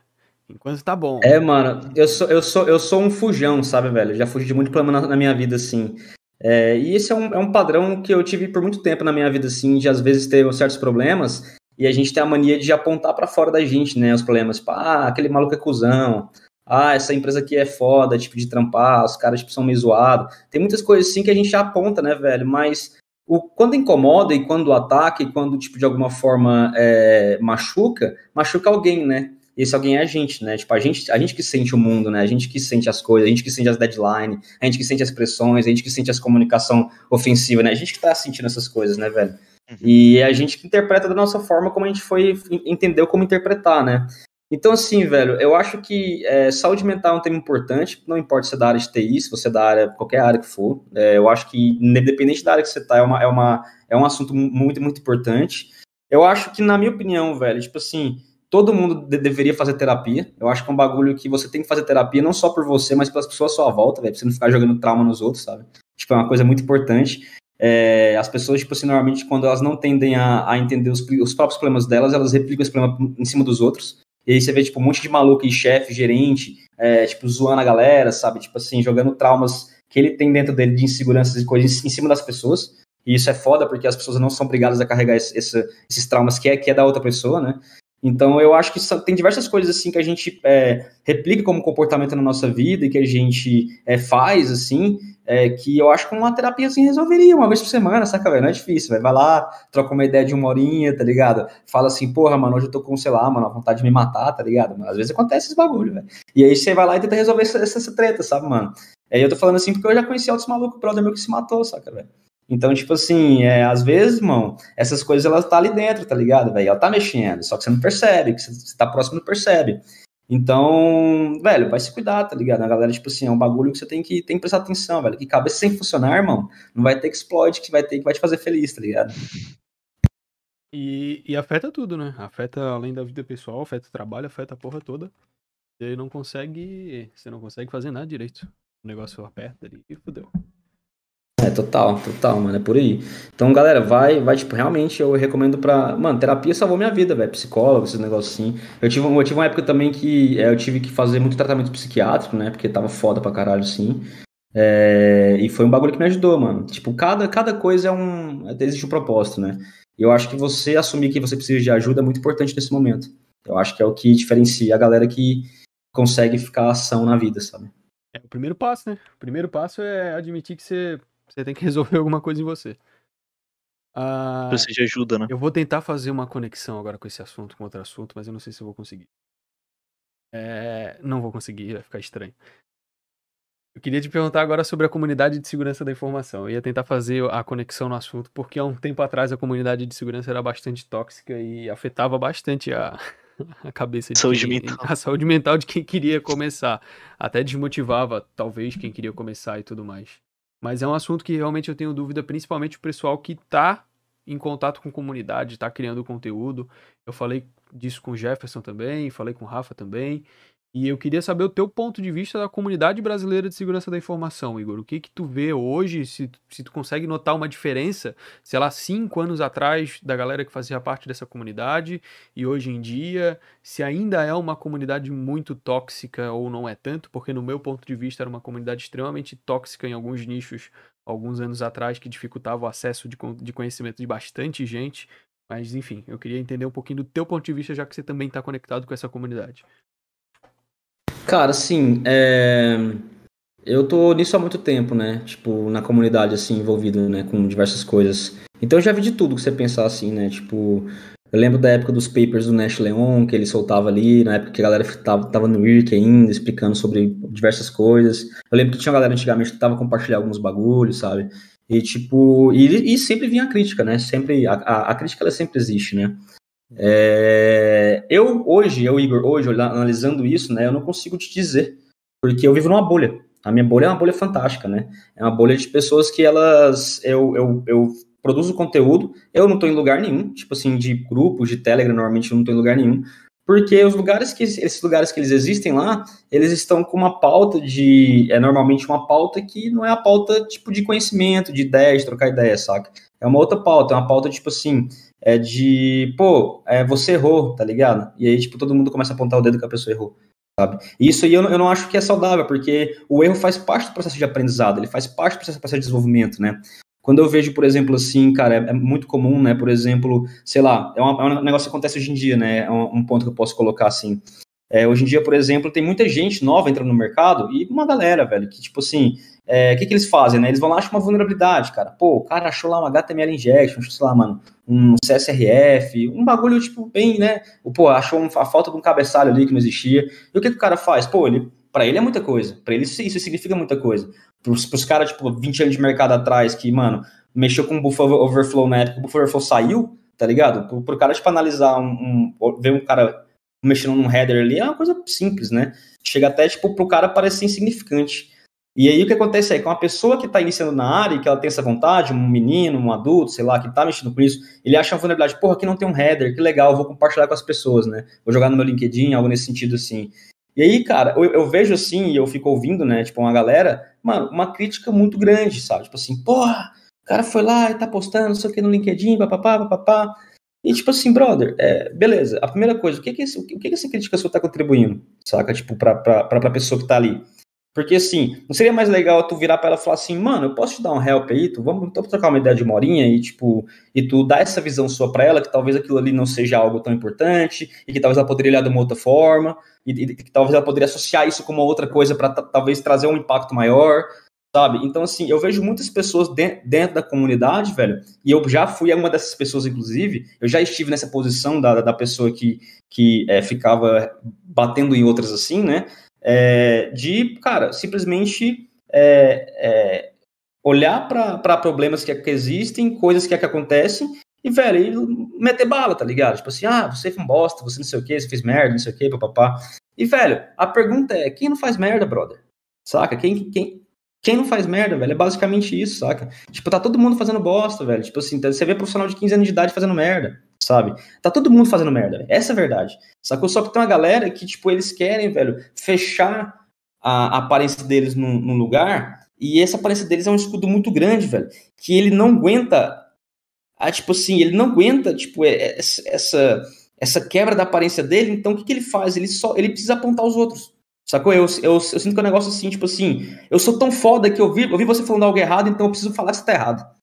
Sacou? Tipo assim, é, é, é um. Não sei. É, é, assim, eu também faço isso às vezes, não tô, eu, eu não tô me tirando disso, sacou? Só que a partir do momento, sei lá, quando eu comecei, eu comecei a perceber que eu tava dentro disso, e tipo, e eu tava sendo um dos replicadores disso, e que até hoje sou em alguns, alguns momentos, e tenho que estar tá em constante observação sobre esse, esse meu comportamento para tentar não ser assim, não atrapalhar a vida de outras pessoas, eu comecei a perceber que alguns lugares ele não fazem mais sentido.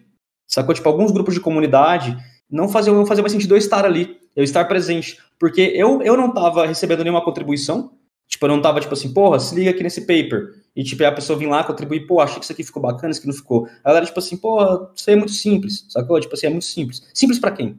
Sabe? Tipo assim, é... então essa é a primeira pergunta, né? E, e, e, e entendi também que quando você se envolve nisso, você acaba, cara, é, é, é fazendo parte dessa mesma cultura. Sacou? Você, você acaba, tipo, estando ali é, com a galera mais nova que chega, você tem que, meio que, tipo, um sentimento que você é um gatekeeper, sacou? Tipo assim, que você não pode aceitar que as pessoas estão falando merda na área, não sei o quê. E, e, cara, e acontece a merda que a gente vê que acontece, né, velho? Tipo, um monte de gente zoada da cabeça porque o cara que era referência falou que ele é zoado, sabe? E, e, e, também, às vezes, vai do papel também da pessoa que ela tá ali, ela tem a maturidade de entender que, mano, a referência que você acha que é referência, mano, é só mais um ser humano posta igual a gente. Sacou? Tipo assim, a pessoa, tipo, ela, ela acorda, ela escova os dentes, ela caga, ela dorme, tem doença, morre, sabe, velho? Tipo assim, não. É muito importante não colocar ninguém no pedestal, saca, velho? Tipo, por, por, por um tempo na minha vida eu coloquei muitas pessoas da área de segurança no pedestal. E eu me fudi, velho, com esse bagulho, sabe? Porque, tipo, é, beleza, eu posso falar assim pra você, porra, eu acho que eu nunca vou, vou trampar com esse cara aqui, porque, tipo, ele tá numa outra área, com outras referências, com outro foco, o cara, tipo, era é um bagulho que antigamente eu queria muito trampar com low level, né? Tipo, ah, low level, eu tipo, queria né, algo nesse sentido, mas hoje não é o meu foco, hoje não é o meu foco. Só que botar essa pessoa no pedestal, velho, você automaticamente pesa muito a crítica que ela pode fazer um dia, sacou? E eu acho que isso não, não faz muito bem pra nossa saúde psicológica, sabe? Então, assim, eu acho. Aí, é, eu vou entrar num monte de bagulho aqui, né, velho? Não consegui responder essa pergunta direta, né, velho? Então, assim, é, eu acho, velho, que existe sim uma comunidade tóxica no Brasil hoje, mas não é só no mercado de segurança, em diversos lugares. O mercado de segurança, ele aparentemente é mais forte isso, porque tem aquele talk chip show me the code, né? Tipo assim, ah, se você não tá é, mostrando o código, você não tem valor, né? E eu discordo disso completamente. Eu acho que as pessoas estão no processo de, de aprender, né, as coisas. Todos estamos, afinal de contas. É, mas ao mesmo tempo, cara, é, eu entendo também o lado dessa galera que critica, sacou? Porque o argumento dessa galera é: não podemos ter, é, como é que é, impostores no mercado, não podemos ter pessoas que ficam replicando merda, conhecimento técnico errado. Só que essa galera vem com muita violência em cima, sabe? Então, eu sei lá, eu não tenho opinião formada ainda, mas eu acho que hoje a solução para isso é que, mano, o bagulho ficou muito grande. Você vê, sei lá, uma, uma galera, tipo, diversas comunidades sendo criadas, guia anônima, não sei o que, a galera por aí, velho Tipo assim, que a galera, velho, uma hora cansa de estar num lugar e vai para outro, sacou? E quem cansa, e quem, tipo assim, mano, não quer mais estar num lugar e não acha outro, cria sua própria comunidade, sacou? E vai aparecer uma galera ali, saca, velho? Tipo, você começa a produzir conteúdo, vem uma galera, sabe? Então, assim, velho, se você não tá se sentindo bem no lugar porque alguém tá, tipo, falando que você é, é baixo, alto, preto, branco, não sei o que, você tá sentindo ruim com isso, cara, eu, é, eu acho que não é legal você ficar aí, sacou? Tipo assim, sai daí velho, procura sua galera, cria sua comunidade, vai se desenvolver de outras formas, sabe? Ninguém merece, velho, ficar aguentando um saco, enchendo o saco, velho. Tipo assim, é, é muito, velho, saco, vai tomar no cu essa galera, velho. é, até porque hoje tem, tem, várias, tem várias formas de você também. Ah, quero iniciar na área. Não necessariamente você precisa entrar numa comunidade, né? Talvez seja interessante por, por conta do network que você vai criar ali. Que você eu conheço a galera assim, velho. Tipo assim, ó, eu conheço a galera, velho, que, mano, se digitar o nome do maluco agora, qualquer lugar do, na internet você não vai achar ele. E o maluco é foda, velho. Foda, assim, ó. Tipo, o cara, tipo assim, eu conheci, eu conheci os malucos dias pra trás aí, uns três, quatro caras. É, eu tô sempre conversando com um monte de gente, né? Essa semana aí, velho, que, tipo assim, os caras eles trampam lá, tipo, numa posição foda de, de engenharia de segurança, numa uma, uma empresa de segurança aí. Mano, você procurar esse maluco no LinkedIn, você não vai achar.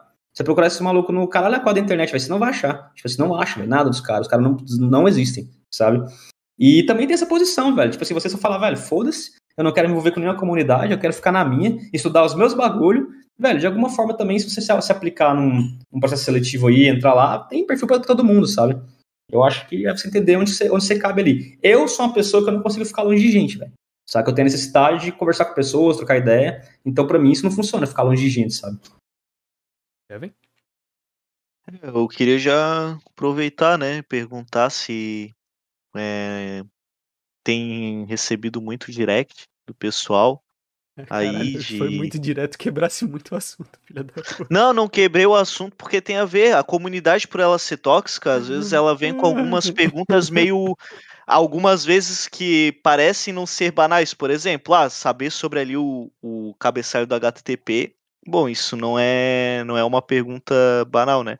Mas eu vejo muita gente, às vezes, vindo com perguntas. Ô, amigo, hackeia um Free Fire pra mim, hackeia um. Mas, mas aí você tá, tá, se referindo ao pessoal que tá entrando na área de segurança ou ao público geral que tá conhecendo o hacking agora? Não, acho mais o pessoal de segurança, né? Ah, porque é? se for. Se é, porque se for, se for. É pior nesse lado, né? Porque é uma pessoa que ela já tem o contato, né?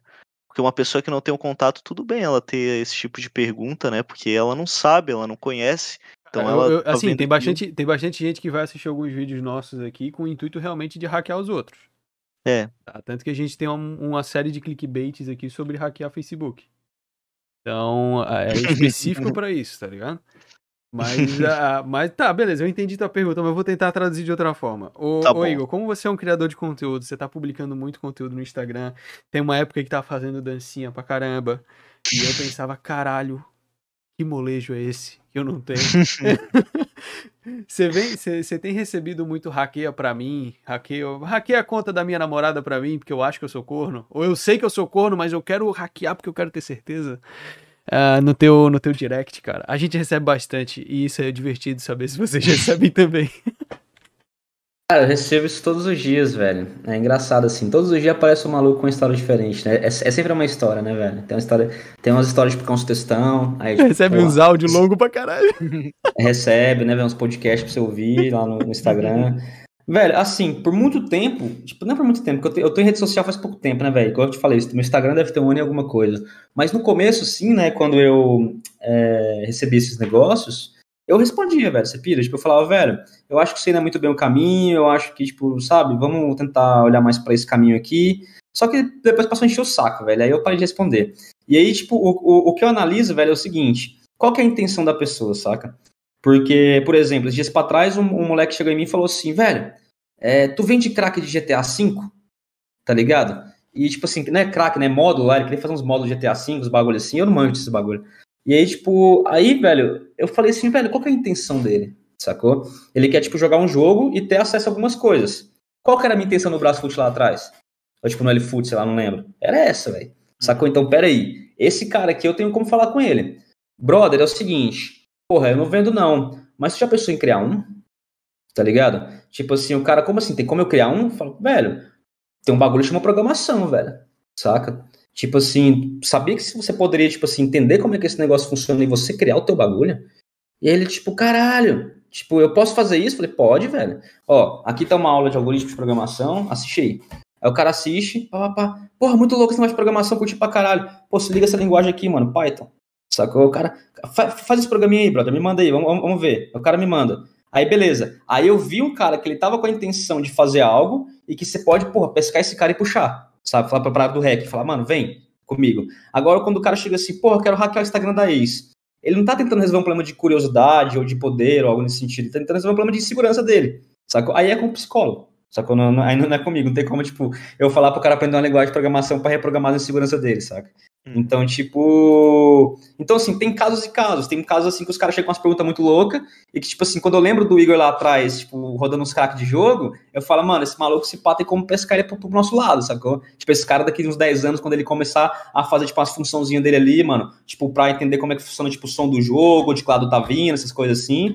O cara, tipo, ele talvez ele, ele seja curioso, desenvolva uns bagulho ali que, tipo, pode ser no começo meio duvidoso, né? Tipo, vamos colocar assim, mas que esse cara, ele pode achar ali um espaço para ele entender que isso é um mercado e no futuro ele fazer uma coisa massa, sabe? Uhum. Então, às vezes eu só respondo quando eu entendo que a intenção por trás disso é o aprendizado, ou a vontade de fazer algo modificar. Porque o hacking, às vezes, velho, a vontade de hackear coisas elas aparecem véio, de formas diferentes, sacou? Tipo assim, elas aparecem, tipo assim, o cara, tipo assim, às vezes ele quer é, sentir a sensação de poder modificar algo que deveria ser feito de uma forma. É o que esse cara queria era isso. Ele queria, tipo assim, pegar um joguinho que ele tá jogando ali, ele tinha, sei lá, 12 anos de idade, e ele queria, tipo assim, sentir o poder de conseguir modificar a uma realidade pré-estabelecida, velho. É hacking, velho, sacou? O, o, o, cara tava atrás de aprender isso, sacou? Só que como que você entende essa intenção dele e fala, velho, eu acho que você tem essas ferramentas que você pode usar aqui, como é que você passa isso pra esse moleque, sacou? Aí é um trampo de educação, velho. Você tem que ser educador para você, tipo, entender o que o, a intenção do cara e dar, tipo, falar, Velho, se você falar assim, mano, compra um livro de, de Python com 500 páginas e aprende. É tipo assim, mano, para você fazer isso, eu recomendo que na real você não compre de ninguém pra você não gastar dinheiro. Talvez você possa desenvolver o seu e aqui tá um caminho que eu acho que é massa você fazer isso, sacou? Claro. E aí vai saber, daqui 10 anos esse maluco parece um podcast falando que ele começou dessa forma, sacou? É. Legal, é, é legal. É, até porque a gente acaba querendo ou não, né, virando referência para algumas pessoas. Apesar de eu não achar muito saudável que alguém tenha tem a gente como referência. Seu critério. eu nunca, nunca, nunca falei que eu era um exímio profissional. Nem um exímio criador de conteúdo. Eu não me responsabilizo se você me tem como referência. Não é igual, é igual, tipo assim, mano, tem, tem, tem uns caras da comunidade que falam assim, porra, Igor, você tá falando que você é hacker? Aí eu, tipo assim, qual que é o problema, mano? Aí, não, porque hacker você não pode se chamar, alguém tem que chamar você. Eu falei, não, mano, posso chamar do que eu quiser, velho. Coisa, tipo, é, é, meu direito. Eu sou um Power Ranger, tipo, foda-se, diga é, que não. Esse, esse, é o meu direito como ser humano, pelo menos eu acho que eu posso fazer isso. Sim. Agora, sim, não tô falando que eu sou um bom hacker. Sacou? É diferente. Sacou? Eu não tô falando que eu sou um bom hacker. Eu tô falando, mano, eu sou um hacker, por quê? Eu hackeio coisas. É isso. Agora, tipo assim, porra, eu hackeo as coisas da melhor forma que poderia hackear, aí, irmão, eu não, não, te, não te garanto, tá ligado? Aí eu não consigo, velho. Aí eu conheço a galera, tipo assim, mano, que é muito melhor que eu nisso, sacou? Então, mas é isso que eu penso assim, sabe, velho, nesse sentido assim. Da hora, eu gostei dessa. Eu vou começar a me chamar de Power Ranger. Eu sou de criança, mano. Porra, fasquinha atrás, cara. Mó da hora. Cara, eu queria, eu queria migrar agora um pouco o conteúdo, o, o assunto, na realidade, pra gente falar um pouquinho do, do, dos teus projetos e, e dos desafios que é desenvolver essas porra desses projetos. É, tem projeto pra caralho hoje na área de segurança, né? Tem, tem o HC, que agora é Hacking Sports também. Aí tem agora o projeto de música. Tem o seu curso que você lançou a turma. E a, o podcast que você tem também. Tem a parte de criação de conteúdo. Mas para isso tudo acontecer, basicamente você tem que empreender, né? E aí você tem que empreender na porra do Brasil. Aí eu queria saber qual que é o, o teu ponto de vista com empreender no Brasil numa área extremamente específica que é a porra da segurança da informação. Ah, mano, todo dia eu acordo de manhã, abro água quente no chuveiro, deito e choro. Aí depois de chorar bastante, aí eu choro até tipo não ter mais nada emocional dentro de mim assim. Aí eu vou, né, cara, faço um café da manhã, vou ali para fora, deito na rede, penso na vida e falo, ah, mano, eu preciso trabalhar, né, pagar as contas. Mas, tipo, tirando essa parte aí, essa zoeira aí, cara, é, mano, é um desafio grande, né, velho? Tipo, cara, eu acho que eu, te, eu tenho, tipo, na minha vida mudei muito, saca? Tipo, em, em diversas coisas, assim, tipo, falando de mim, assim, pra, pra eu conseguir dar, dar minha opinião, né, sobre isso, porque que ela existe na minha vida eu mudei muito, velho. Tipo assim, depois que você passa, tipo, a programar, você entende que existem variáveis constantes, isso também se aplica à vida, né, velho? Você, tipo, é uma, os seres humanos são grandes variáveis, né? A gente, uma época que, tipo, é góticozão do rock and roll, e heavy metal, depois passa três anos, tá, tipo, tomando uma cerveja ouvindo funk, né, velho? Tipo, a gente faz uns bagulho desse, né, na vida, né, velho? A gente, a gente adapta aos ambientes, adapta as pessoas, né? Nós somos pessoas bem fluidas e variáveis, né? É, e, e o ser humano, por, por é, em questão fundamental, né, na minha opinião, a gente tem um monte de variável que a gente modifica de acordo com o nosso contexto de vida, né? Ou com a nossa época de vida e tal. Só que o que acontece, velho, é que tem algumas constantes, sabe? Tipo, e foi isso que eu comecei a analisar em mim, assim, velho. Quais são as minhas constantes, né, velho? O que, o, o, que, o que é constante em mim? E aí, velho, eu comecei a entender que algumas coisas pareciam ser constantes e ainda tô entendendo se realmente é constante. Que, que basicamente, tipo, velho, hack é um bagulho que é constante em mim desde muito cedo. Saca, velho? Tipo assim, eu, eu, velho, às vezes eu tô andando na rua, mano, eu vejo uns bagulho assim, eu fico, velho. Tipo assim, mano, o maluco botou um adesivo tão IP naquele bagulho ali, tá ligado, velho? Os caras botam uns adesivos de IP em, em, câmera assim, eu fico, mano, caralho, viado, tem um cabo de rede ali atrás, tá ligado? Será que essa porra é Wi-Fi? Sacou? Então, assim, é, é uma forma de pensar, velho, sabe? Tipo assim, é uma forma de. Você tá vendo os bagulhos assim, mano, passa os negócios assim, tipo, sei lá, velho, um, esses dias pra trás eu entrei numa, numa loja de roupa, vamos colocar assim, tinha um pluginzinho no cantinho assim, eu fico olhando aquele bagulho, velho. Já meti engenharia social no maluco ali, tá ligado? Falei, irmão, tava vendo aquilo ali, aquilo ali é a tecnologia X-Mark lá da China. Aí o cara, não, irmão, esse negócio é da Google, eles vieram aqui instalar, porque eles fazem um esquema lá de Bluetooth no celular, e começam a explicar os bagulhos, saca? Aí eu, tipo, caralho, irmão, aquele negócio ali é maneiro, velho. Não tem um bagulho desse, não. Você não quer me vender esse bagulho? Não, mano, paga um milão aí. Tô, tô brincando, não fiz isso, não. E aí, velho, tipo, então assim, hack é um bagulho que é constante pra mim, velho. Eu sempre tô, tipo, curioso pra caralho sobre um monte de coisa, né? E outra constante que eu percebi com a quarentena, velho, é que pessoas são muito importantes para mim, saca? Tipo, é uma coisa que, mano, eu não tive pessoas para conversar, pessoas, tipo assim, conversas reais, eu, mano, me afundei, velho. E aí o que acontece é, beleza, eu entendi que eu tenho a constante pessoas, é constante hack. Como é que eu junto essas coisas? E eu comecei a pensar, velho, porra, produzir conteúdo na Twitch. Sabe qual é a forma? Tô lá em casa, produzir conteúdo na Twitch. Um monte de gente vem falar comigo, eu falo com as pessoas, resolvo a necessidade minha ali e ajudo o que eu posso ajudar, me ajuda também nisso, né? Faço uma relação ganha-ganha ali. É... E aí, cara, eu acho que o trabalho de empreender nesse sentido é um trabalho de autoconhecimento, saca?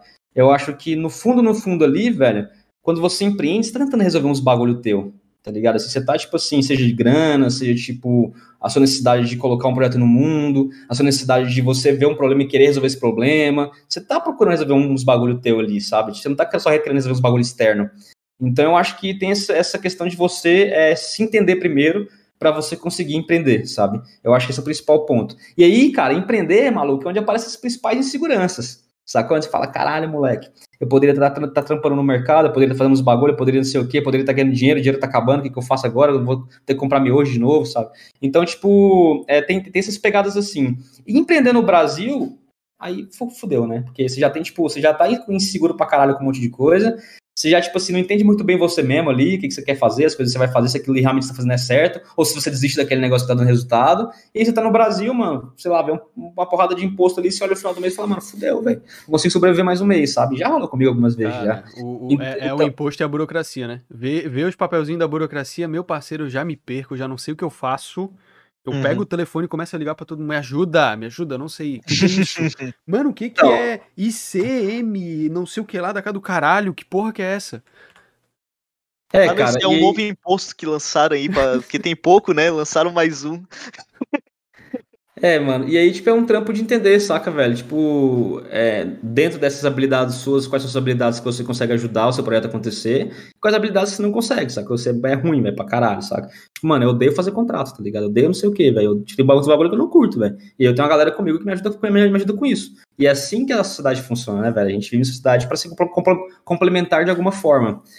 E, cara, o Hacking Sports e o HC, ela nasceu muito ali numa, numa vontade minha, cara, de contribuir de alguma forma para a comunidade, saca? Que era uma coisa que eu, eu já tava um tempo sumido já da, da, da, da, galera, sabe? Tipo, eu passei por umas tretas na minha cabeça, os bagulhos assim, deu uma sumida, velho, sabe, assim, um tempo. Então, de vez em quando eu apareci ali no LinkedIn com os projetos loucos ali, uns canal de YouTube que, tipo, eu fazia uns bagulho para ajudar a galera, tipo, a aprender como se defender de fichas, negócio assim. Mas eu tava, tava meio sumido já, velho, um tempo assim. E aí, velho, eu quando eu fui no Instagram e a galera vir pedir ajuda, eu falei, cara, talvez eu possa ajudar.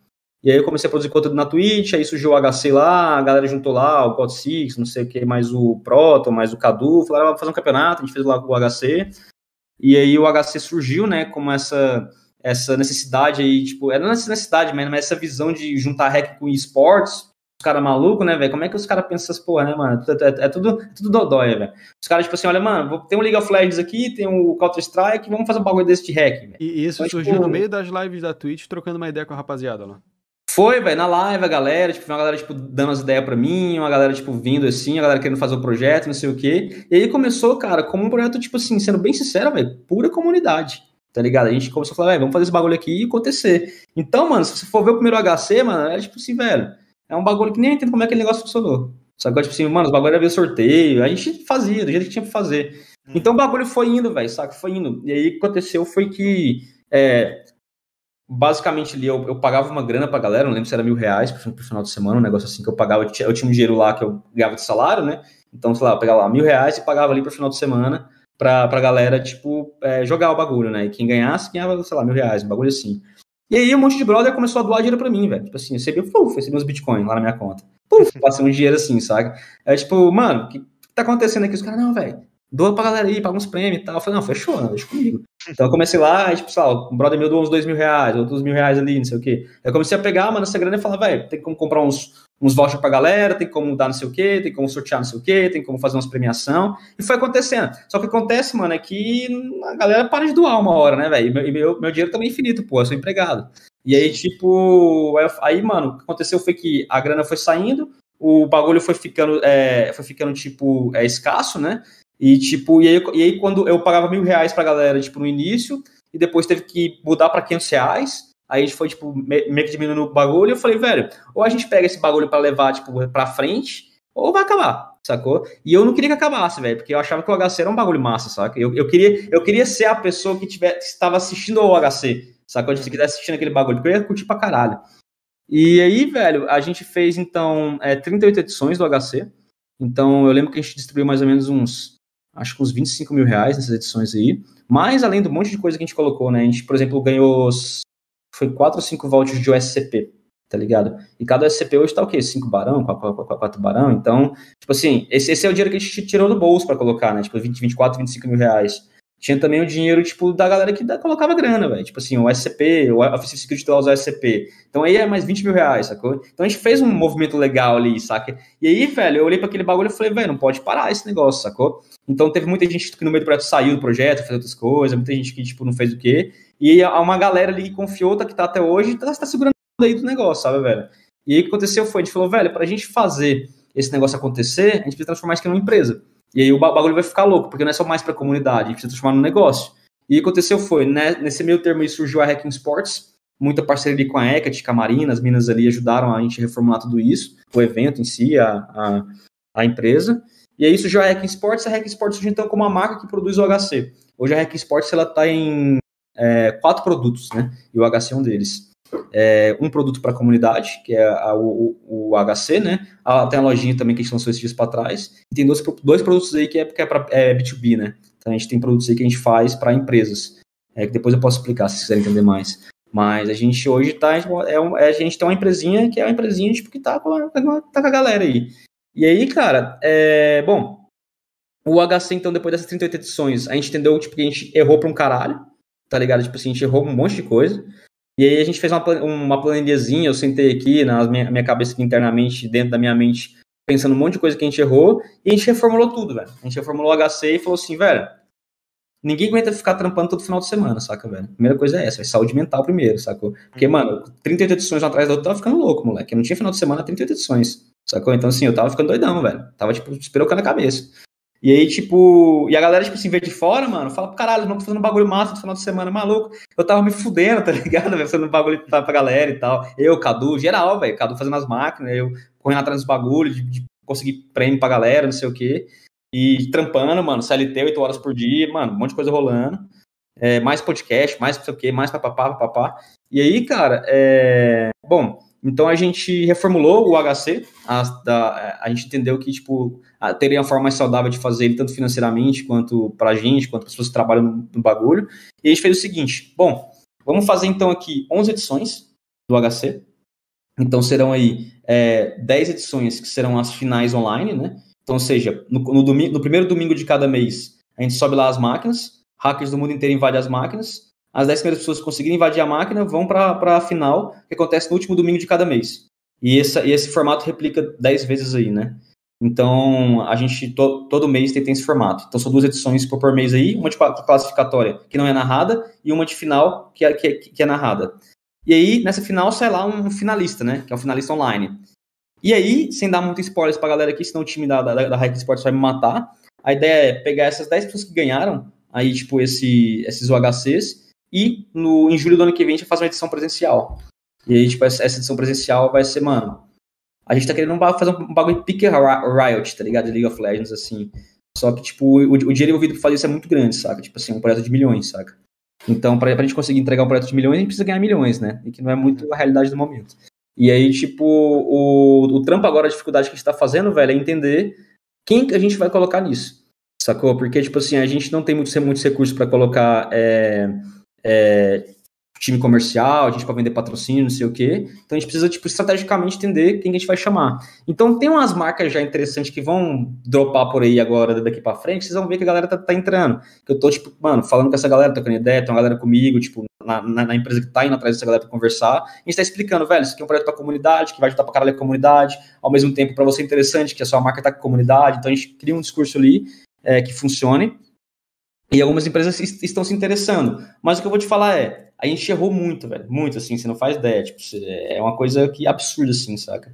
É, depois eu posso até, tipo, se vocês quiserem ir trocar uma ideia de, depois de ser, eu posso explicar os erros que a gente cometeu, que foi absurdo, assim, tipo, de coisas que a gente pensava que era verdade não era. Tipo assim, porra, a sociedade está interessada em ajudar a comunidade hacker. O caralho, tá ligado? Não tem ninguém, tem, tipo assim, tem poucas empresas realmente interessadas nisso, saca? É, eu, eu conversei com uma, eu conversei com o pessoal aí que até algumas marcas falaram que não queriam se vincular à comunidade hacker porque não queriam se vincular aos hackers. É, Sim, cara. Marcas, a gente também, a gente também chegou a correr atrás de algumas empresas e tal, também falaram a mesma coisa pra gente.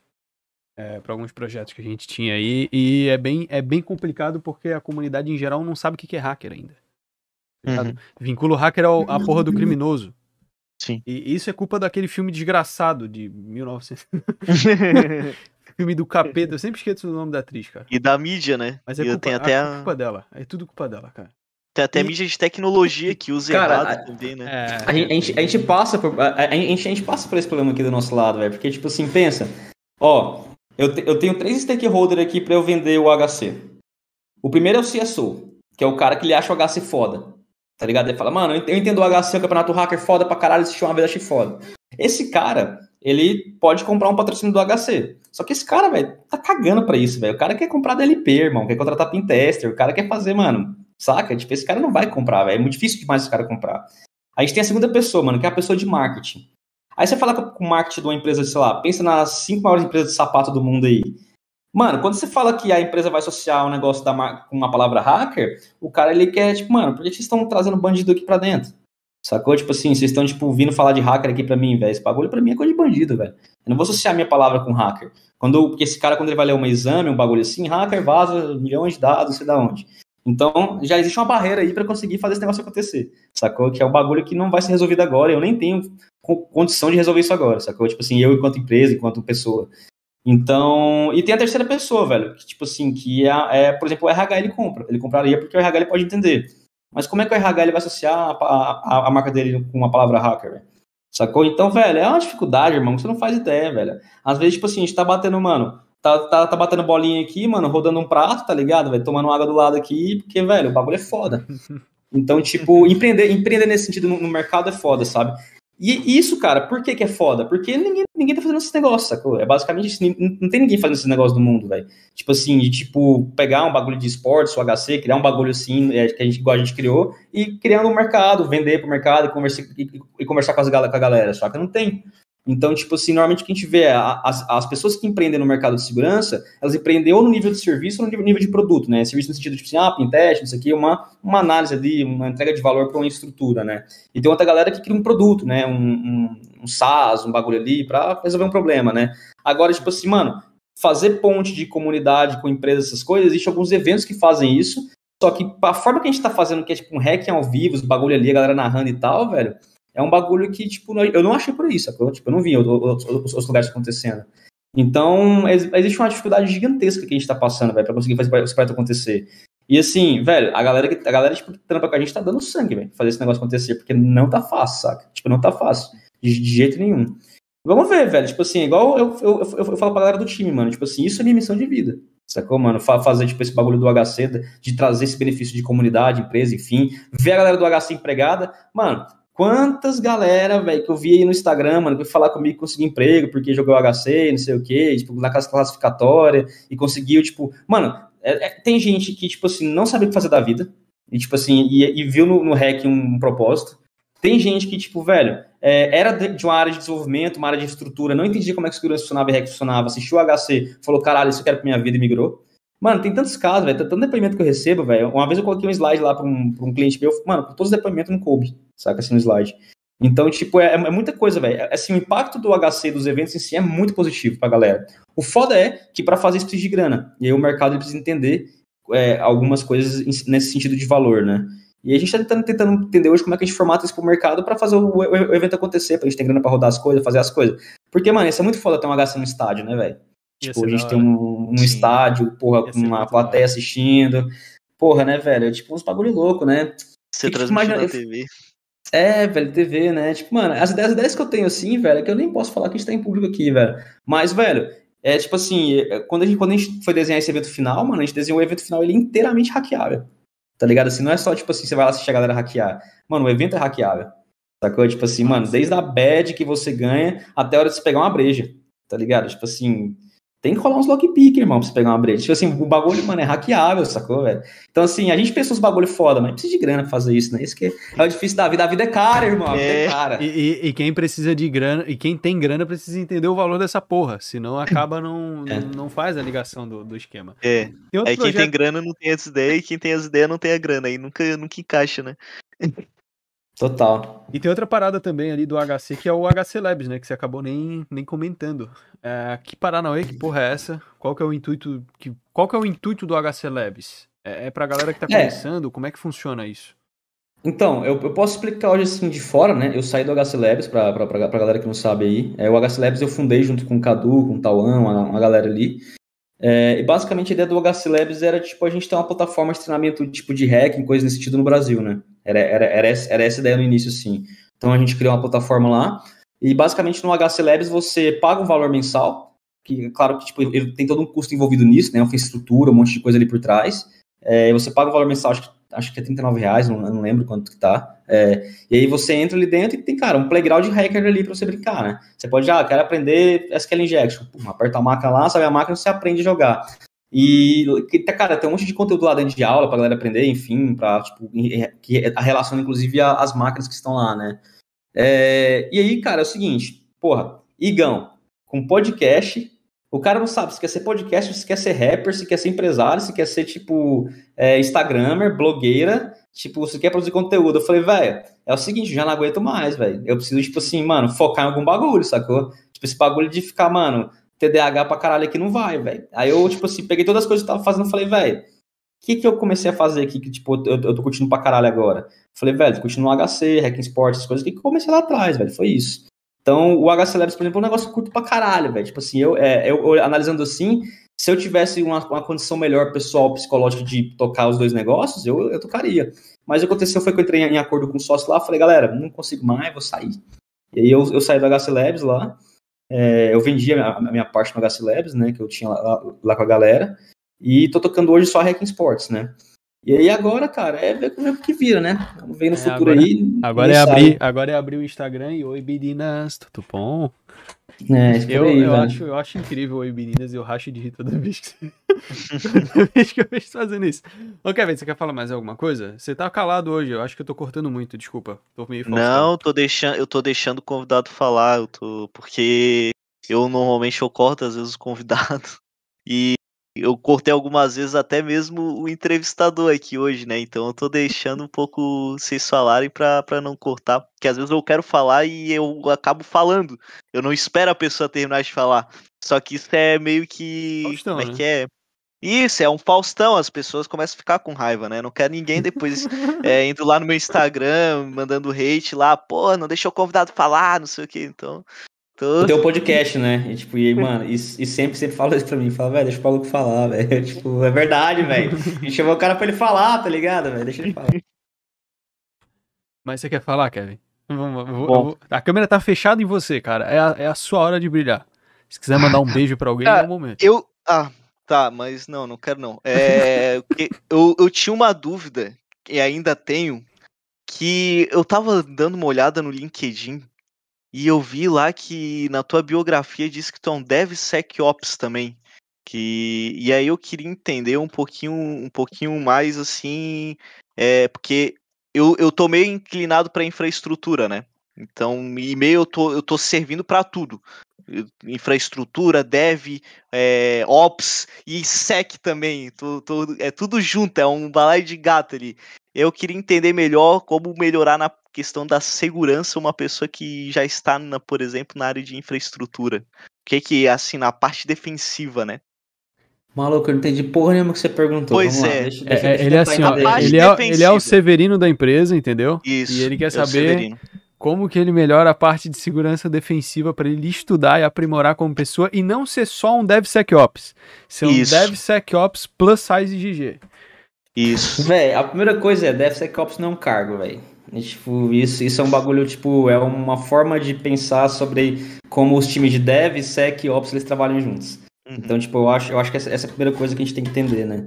É, sempre existiu treta, né, mano, entre esses três times, né? Tipo assim, antigamente, tipo, a galera de dev fazia um código, Aí esse código mandava pra galera de operação, os caras de operação iam subir pro servidor, aí mandavam uns pau nos bagulho, aí os caras de operação acusavam a galera de dev que cagou no código, os caras de dev acusavam os caras de operação que não sabia subir pro servidor, e lá atrás surgiu esse conceito de DevOps, né? Que aí, basicamente a galera, porra, começou a atrapar mais junto, fazer uns bagulho mais integrado ali entre os times, uma galera que, tipo, começa a se entender melhor, um time ajudando o outro. Tem todo um manifesto em relação a isso aí, que eu não faço ideia, tipo, de como explicar isso.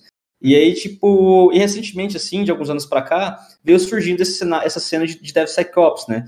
Porque o que acontece é, a galera de segurança ali, vamos analisar a perspectiva ofensiva, né? Que a galera tem que ter mais costume. Quando você está numa empresa e você, tipo, é um pentester, vamos supor, você, você trabalha numa empresa, eu já, já trabalhei assim, por exemplo, com uma empresa que é um cliente, um, tipo, uma, sei lá, uma empresa que produz um software, por exemplo.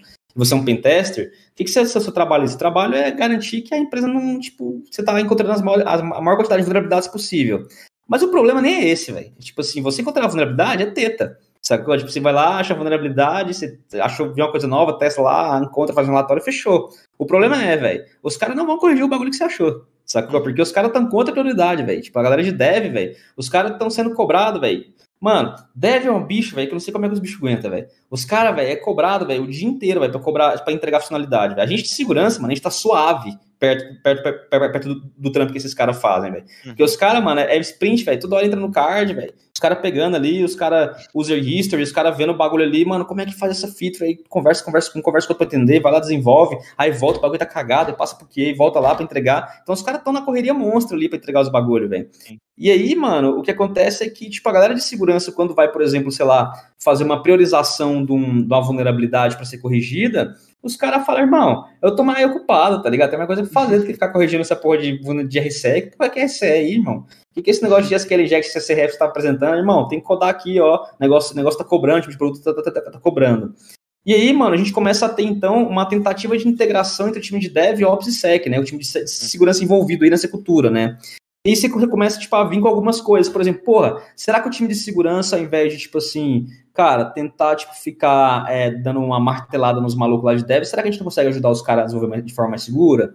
Ou será que a gente não consegue, tipo assim, pegar os malucos ali e falar, mano, seguinte, vamos fazer um treinamento aqui. Olha, é assim que um cara faz, ele usa um burp para pegar requisição, é assim que funciona o ataque. Uhum. É por, por, isso que é importante vocês corrigir essa vulnerabilidade, porque se liga, ó, isso aqui eu consigo, sei lá, isso aqui é server-side request forge, eu consigo dumpar uma chave da AWS, com isso que eu consigo fazer um monte de coisa. Então, quando o cara vê aquilo, ele fala, caralho, velho, a gente não pode deixar essa porra no produto, não, sacou? E aí começa um trabalho de conscientização ali junto, com a galera, tipo assim, começando a querer entender, tipo, de segurança, e começa a integrar essas coisas na, na esteira ali, com as pipelines de segurança, com um monte de palavrinha mágica que o mercado gosta de colocar, SAT, DASH, PLASH, YASH, BLASH, não sei o quê.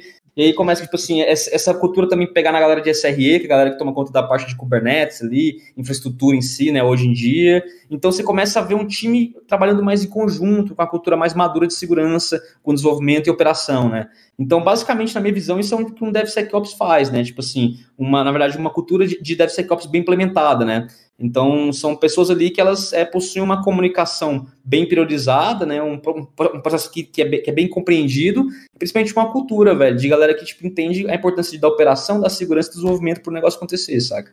Uhum. Respondendo, respondendo, respondendo a sua pergunta, assim, se eu tiver falado alguma merda que depois vocês me corrigem, que eu não tipo assim, eu, eu fiz isso algumas vezes na minha vida, mas não sou especialista em nada, não, velho. E aí, mano, tipo, então, aí, cara, é, você é o Severino da, da empresa, né? É, e aí, cara, a gente tem que entender o contexto do nosso amigo Severino, né? O Severino, tipo, a gente tem lá, você trabalha numa empresa que produz um software, que vende serviço, que vende caminhão, o que, que essa empresa faz? Ela é um gateway de pagamento. É, eu hum. não sou hum. desenvolvedor, eu não sou desenvolvedor, tá? Eu não sou do time de dev, eu sou do time só de infraestrutura. Mas também é o meu cargo cuidar da segurança, né? Porque não tem um time de segurança. Então era mais. Mas o, o, que é a sua infraestrutura? Ela é tipo uma infraestrutura de cloud native? Cloud, é tipo... cloud. Cloud. Ah, cloud. maneiro. Então estamos falando do famoso cloud aí, né? É o seguinte, mano, quando a gente fala de, de infraestrutura clouds, por exemplo, a gente tem um monte de coisa que, que, pode acontecer, né? Porque os serviços por padrão já estão expostos, né? Eles já estão aí, né? O, tem uns control planes lá que a gente fala, né? Que são basicamente lá a forma como vocês comunicam com esses endpoints de, de cloud. E, cara, você tem alguma, algumas camadas aí que é importante entender, né? Eu acho que a primeira camada é assim, velho. Primeiro, quais são os serviços que a empresa usa, né? Eu acho que fazer um inventário de serviços que a empresa usa é uma coisa muito importante para entender quais são os riscos de cada serviço. Existem serviços dentro de, de ambientes em cloud que eles podem trazer um certo risco se eles forem configurados de forma errada. Então, tipo, isso, isso, isso é uma coisa que precisa ser observada. Mas também existe um outro risco que não só o serviço ele é configurado de forma errada, como também as identidades que usam esse serviço são configuradas de forma errada. São as famosas políticas de autorização de identidade que a gente vê por aí, né? Então, assim, eu acho que no seu lugar, tá, velho? No seu lugar, assim, analisando, falando, porra, eu quero fazer um trampo massa de segurança, eu primeiro, tipo assim, entenderia, tipo, dos inventários que tem lá, o que existe, que a empresa usa, eu entenderia, tipo assim, é, quais são os principais pontos de risco que existe ali dentro. Aí, uma AWS, você pode usar um Prowler, pode usar não sei o quê, pode, enfim, fazer uma, um mapeamento ali de diversas coisas, né? E, cara, a partir disso, velho, quais desses pontos aqui é um projeto isso, sabe? Que você tá fazendo, é um projeto. Então você tem que entender, tipo assim, quais desses pontos aqui a gente pode resolver e como resolver, sacou? Uhum. Então você pega ali, por exemplo, assim, ah, por exemplo, a gente tem 150 chaves aqui que, tipo, elas foram criadas, que essas chaves, elas, cara, estão há 500 dias sem rotação, sabe? Aí, beleza, o que, o que vai acontecer é, tu vai chegar no time de, de, de, de desenvolvimento e falar, galera, vocês estão usando uma chave aqui na aplicação, o bagulho tá 500 dias sem rotacionar, a gente precisa trocar isso. Aí os caras vão falar, mano, teu cu, tá ligado? Porque, tipo, se tu trocar essa aplicação, esse negócio da aplicação vai cair. Então, como é que você vai fazer para contornar esse, esse negócio aí, velho? Então, você vai ter que, tipo assim, velho, porra, será que talvez de chaves permanentes a gente consiga trocar para roles, funções? O que, que isso envolve dentro da arquitetura? E aí, irmão, quando você começa a analisar isso, pufa, pequenos projetinhos vão aparecendo, saca? Então, tipo, eu, eu já trampei em vários projetos assim. É, tinha uma época que eu trampei com isso, identificar, ajudar os times a corrigir os bagulhos e tal. E a parte que eu acho mais da hora, velho, é quando você chega no momento de você fazer autorremediação, tá ligado?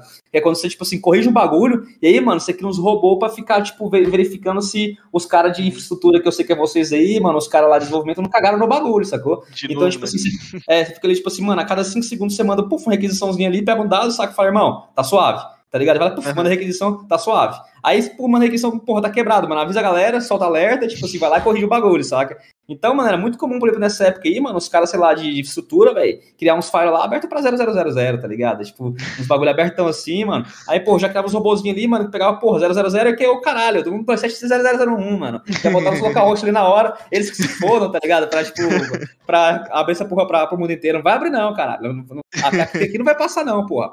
E aí, tipo, fazer esses negócios lá, velho, então assim...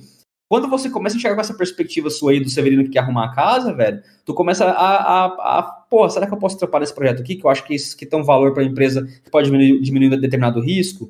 E aí, mano, é, eu acho que tu começa, tipo, a, a, ter essa visão de mais uma gestão de projeto, das coisas que você pode fazer, das suas entregas. E aí eu acho que tu, tu tende a crescer, saca, para essas coisas assim. E naturalmente o que vai acontecer é que isso é uma coisa, mano, que a galera de segurança quer muito que aconteça. Tipo, eu, quando eu tô num time, eu, eu vejo isso e falo, caralho, mano, eu quero que isso aqui aconteça mais. Por exemplo, mano, quando o desenvolvedor se interessa por segurança, maluco, os caras vêm me perguntar os bagulho, eu falo, velho, te amo. Tá ligado, velho? Vem, casa, ca, casa comigo, velho. Vem aqui, velho. Deixa eu. Senta, vem, vem aqui, aqui do meu lado, senta aqui, vai. Se liga esse bagulho aqui. Mano, eu começo a explicar os bagulhos pros caras, tá ligado? Como é que funciona. Porque esse cara, velho, é um cara, mano, que, tipo assim, ele pode um dia migrar para a área de segurança, e é um cara que ele vai saber de desenvolvimento muito mais que eu, que tipo, nunca desenvolvi porra nenhuma na minha vida de, de para negócio, né? O cara de infra, mano, que é você, que é um cara que tá trampando com os bagulho ali, se um dia você migra, você migra pra segurança, você vai ter um background de infra muito importante para pra área, sacou? Então, assim, mano, ter essa galera, tipo, das áreas, é, é, das áreas de lado ali, né, que uhum. elas, é, mano, elas se interessam por segurança, é muito massa pra galera de segurança. Então, os caras vão olhar pra você e falar assim, maluco, esse cara aí, ele tá, mano, com um brilho ali, né? Tá com, tipo, tá um negócio diferente no olho dele ali, velho. Eu acho que tá com maldade no olhar, sabe? E aí, tipo, quando os caras percebem essa maldade, irmão, ele fala, velho, você não quer vir pra cá? Tá ligado? A gente tá precisando de gente. Então, tipo, é, eu acho que é assim que as coisas naturalmente acontecem, saca, velho? Então, sempre, sempre que eu tô em umas empresas assim, mano, eu olho pra desenvolvimento, velho, eu vejo aquele olhar malicioso assim, saca, aparecendo, velho, né? Tipo, o cara tem um. O cara tem, sei lá, né, ele tem, tipo um. Como é que é o nome daqueles bagulho lá, velho? Do, do Naruto, velho? Tem umas biju, né, velho? Um raposo de nove caudas. Exato, o maluco tem um raposo de nove caudas dentro dele, mano. O olho fica vermelho quando ele tá falando comigo de segurança. Fala, velho, é o seguinte, irmão. Você cheira desenvolvedor, mas você é dos meus, viado. Vem aqui, vamos conversar, saca? Você curte os bagulho maldoso, velho. Então chega aqui. E aí, porra, começa a ajudar a desenvolver. E eu acho que naturalmente isso acontece com você se você, tipo, começar a se, a se posicionar dessa forma, saca? Não sei se você quer ir para de segurança no futuro, mas eu acho que isso é o caminho, caminho natural. E a galera que é. tem um. Mano, e quem, e quem é de verdade sabe quem é de verdade, né, velho? Os caras, quando, tipo, começa a sentir um cheirinho de. Hum, esse cara tá quebrando as coisas aqui dentro, os caras já se interessam, velho. Eu lembro, eu lembro, eu lembro quando, quando eu e o Alfonso a gente quebrou os negócios lá da Yes. Nossa senhora. A gente. Não quebramos nunca, algum... nunca quebramos nada. Nunca não. quebramos, não, desculpa, não. desculpa, não quebramos nada. nunca, nunca, eu nunca tentei é, passar aquela catraca lá com aquele, com aquele código de barras, nunca tentei. Nunca, nunca também. Aspen, velho. Cara, olha, cada história. Mas eu sempre me preocupei, assim, na questão de segurança na, na infraestrutura, né? É, sempre foi meu foco. É, eu prefiro não subir algo do que subir algo inseguro. Sempre, sempre priorizei isso, né? Só que como não tem time de segurança. Cara, mas aí você vai criar o time. Tem que, tem, tem que pensar que você vai criar o time de segurança, entendeu? Mas daí pra fazer essa porra aí você tem que começar o projeto, senão não vai adiantar. Ou você vaza do lugar vai atrapalhar a empresa ter segurança, viado. É isso que eu faço, velho. Quando eu tô no lugar, eu falo, velho, vocês não vão fazer o que eu quero, eu vou pra outro lugar, porra. Não, e o, e o, lado bom, ó, consultoria de graça, né? Pô, consultoria de graça, sem pagar nada. É, brigadão. É, e, por favor, não me cobre depois, tá? Por favor, obrigado. Cobrar o quê, mano? Se eu fosse cobrar toda a consultoria que eu dava, eu não tava aqui não, irmão. Eu tava agora, tipo, mano, na verdade, eu acho que eu estaria bem, viu, mano? Eu deveria fazer isso. acho que é uma ideia, hein? Porra, acho que agora o novo negócio, o novo projeto aí, é, Rincon Consultorias. Uh, antes da gente partir. consultoria. Pra, antes da gente partir para as perguntas do teu novo projeto, que é o projeto musical, que é o mais diferenciado que você tem, eu queria perguntar sobre o teu curso de cloud, já que a gente está falando de cloud, teu curso de cloud security, o Claudinho. Uh, vai abrir turma nova? Como é que foi a tua experiência criando o curso? Uh, enfim, quero entender, até mesmo fazer meio que um jabá pra rapaziada que tá escutando a gente. Mano, eu tenho dó dos meus alunos, velho. Porque, tipo assim, eu, eu, eu, eu, fiz os material lá, fiz os cursos, coloquei lá. Eu tô, tipo, pra lançar umas aulas aí faz um tempo. Mas tive uns problemas pessoal, né, velho? Tipo, tive umas questões pessoal aí que, tipo, enfim, mudei de cidade, né, velho? Aconteceu uns bagulho aí comigo. E eu acabei que não lancei o, o resto do curso ali. Mas tá meio que gravado uma parte já. Eu tô terminando de gravar agora pra edição e vou, e vou, vou lançar lá. Cara, é, tem um curso de Cloud Security lá, a ideia basicamente é trazer minha experiência de Cloud Security pra galera, né? Então eu, eu, eu produzi um monte, um monte de material lá, a galera tá, tipo, aprendendo pra caramba, a gente tem um, um, grupo lá que a galera, tipo, deveria discutir mais, na minha opinião, mas a galera tá discutindo pouco. E eu tava puxando umas lives com a galera to, to, toda semana, saca? Então, por exemplo, igual eu falei, tem a ferramenta do Prowler, né? Que você pode usar pra fazer assessment em ambiente AWS, por exemplo. E, mano, eu ia ensinar pros caras lá como é que fazia Prowler, mas eu falava, velho, bora escrever um Prowler nosso, tá ligado, mano? Acho que é mais, mais, mais massa, velho. A gente pegava lá e escrevia, mano. Tipo, mano, vulnerabilidade é assim, vamos escrever uma ferramenta nossa para detectar elas, e assim, assim que eu curto as coisas, assim que eu gosto de brincar, Cara, né, velho? Lembrei muito agora do Rafa falando, bora escrever o nosso próprio rootkit. bora, mano. Eu escrevi um rootkit meu em 2015, velho, 2016, acho que um, bro, com um brother meu do Rio. Isso ajudou pra caramba, deu um monte de coisa, velho. E tinha uma época que eu escrevia malware pra caralho, viado. Eu escrevia, tipo, uns, uns malwarezão. Tinha época que eu escrevia um malware que ele fazia data exfiltration de cartão de crédito usando o, o campo de, de source port do TCP, saca? Tipo assim, ele, ele mandava os cartões de crédito usando a, a porta de origem, porque a porta de origem é alta, né? Aí ele mandava lá e, tipo, não tinha DLP que pegava, né? Porque, tipo, tava. É, é, o número do cartão de crédito tava dentro do. É a da, porta de da, origem, da, porta né? De origem. A aplicação fazendo uma comunicação diferenciada, é, mas, assim, mas, então, é fins educacionais, né, galera? Tipo, era, era pra eu estudar na época, eu nunca soltei esse papo em lugar nenhum, só pra você entender aí, né? Mas, bom, aí, cara, é, eu, eu, curto brincar desses negócios, véio, de fazer, escrever e tal, assim, mas, assim, é, é uma forma minha de, minha de aprendizado, sabe? Tipo, de, de fazer essas coisas. Então, eu fui lá com a galera, a gente brincou um pouco, mas aí, mano, tipo, é uma treta de curso assim, que é um bagulho que eu não entendi como é que resolve, saca? Sei lá, você tem 100 alunos, sacou? É, tem uma galera só que engaja nos bagulhos, sabe, velho? Tipo, assim, tem uma galera interessada, tipo, mas não é muita gente que tá realmente sempre interessada em engajar pra, porra, escrever uma ferramenta junto contigo, fazer os negócios, sabe? Então é um negócio assim, eu tô aprendendo ainda a ser um professor, saca? Eu não sei ainda não. Então, é um caminho que eu tô avançando aí. O curso ele tá aberto, na verdade, quem quiser comprar entrar lá, entra no curso. É, a, galera ficou falando pra fazer essas formas de lançamento, esses bagulho, mas, mano, não tem paciência nenhuma fazer isso, velho. Eu tenho que fazer, ah, tem que fazer não sei o que, 7, 1, 6 e 5, 3, 2, não sei o que lá, 1 e 0. E aí, tipo, mano, eu não entendo esses negócios, velho, eu não quero estudar esse negócio agora. Eu falei, vai, abre o curso aqui, compra quem quiser, quem não quiser não compra. E, e aí, cara, tá tá rolando aí o curso e tal. Tá, tá a, galera, a galera curtiu pra caralho, a galera que, que fez lá. Mano, achou foda o curso. E aí, basicamente, mano, a, a, ideia do curso no começo era que, tipo, velho, eu quando eu ia aprender AWS, essas coisas assim, mano, tinha uns cursos dos indianos, tá ligado? Tinha, tipo, uns cursos, tipo, lá fora, assim, galera fazia sobre segurança. Tinha o iCloud Guru lá, que a galera fazia. É, e tinha, tipo, a Tente aqui no Brasil, né, que empresa de, da AWS, que tava uns cursos, assim, sei, acho que eles nem, nem, mais esses cursos, que eu aprendi muito lá com o Montoro, Proteus e tal. E aí eu falei, velho, eu não tenho curso no, em português pra galera, saca, velho? Tipo, de AWS, Security e tal, que eu não achei, pelo menos assim. Pelo menos na, não baseado nas experiências que eu tinha, né? Das coisas que eu, que eu queria apresentar. Aí eu criei lá, mano, foi bem maneiro. Sentei lá uma semana, gravei aula. E aí tá, tá lá pra galera lá, minhas, algumas experiências que eu tive, como é que arrumou uns bagulho e tal. Então, é isso aí, mano. Tá lá o cursinho.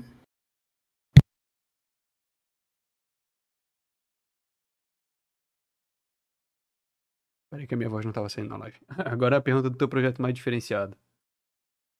Você, lançou uma música essa semana. É uma parada que, que é bem diferente, um rap essa semana. E da onde surgiu a vontade de criar esse projeto musical? Essa é, essa é a primeira questão. Vai continuar? Você vai continuar lançando esse Paranauê sem compromisso ou com compromisso? E o significado do teu nick? Fiquei curioso, na real. Tá, mano, vamos lá. Velho, na real, de vez em quando eu tô pensando assim, né, velho? Tipo, eu falo, velho, acho que eu fiz uma música. Aí eu vou lá e faço.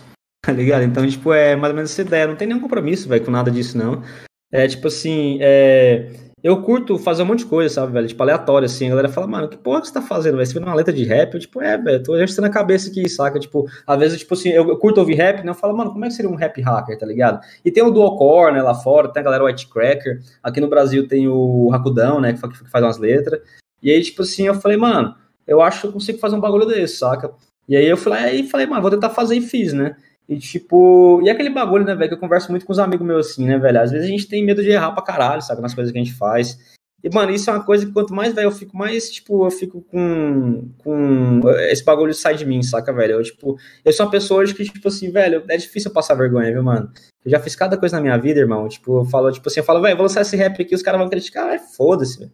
Tipo assim, a primeira coisa que eu tô fazendo pra mim, tá ligado? Tipo assim, é um bagulho que eu me divirto fazendo.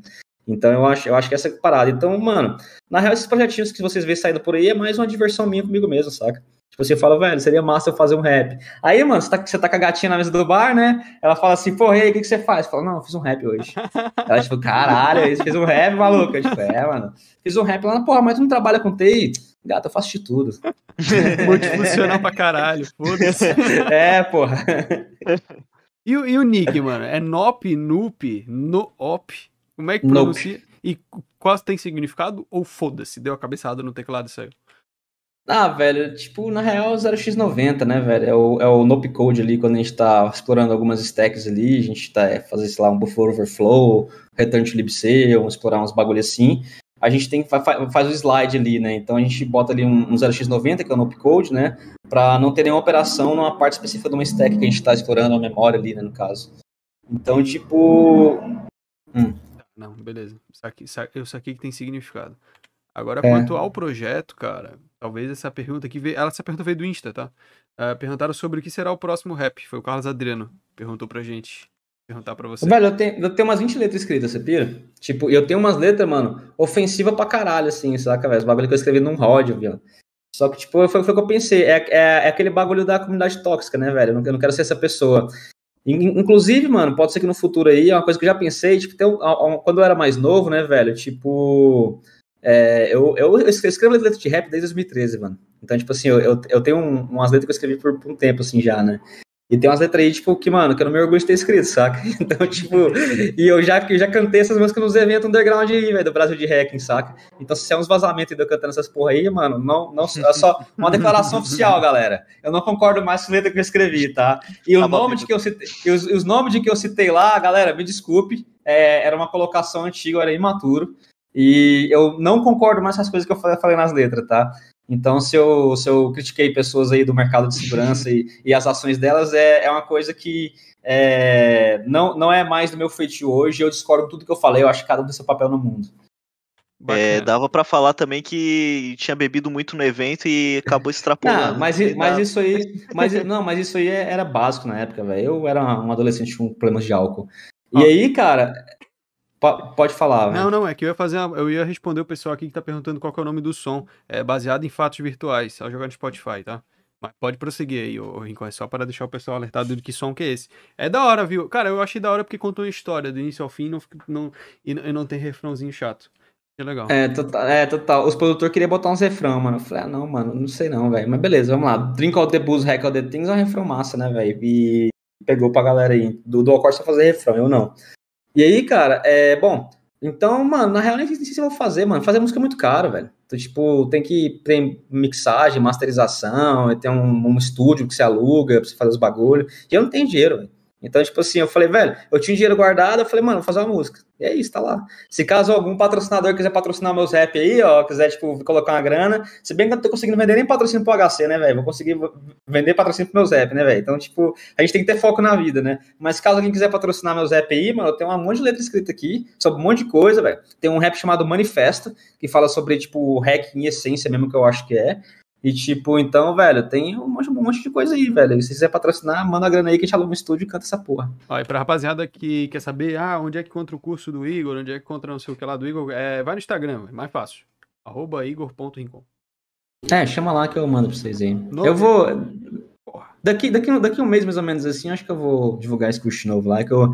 É que eu não vou jogar esse curso enquanto eu não terminar de fazer as aulas, velho. Tem que terminar as aulas lá, eu vou terminar bonitinho e falar, ponto, essa porra tá pronta. Eu, eu divulgo.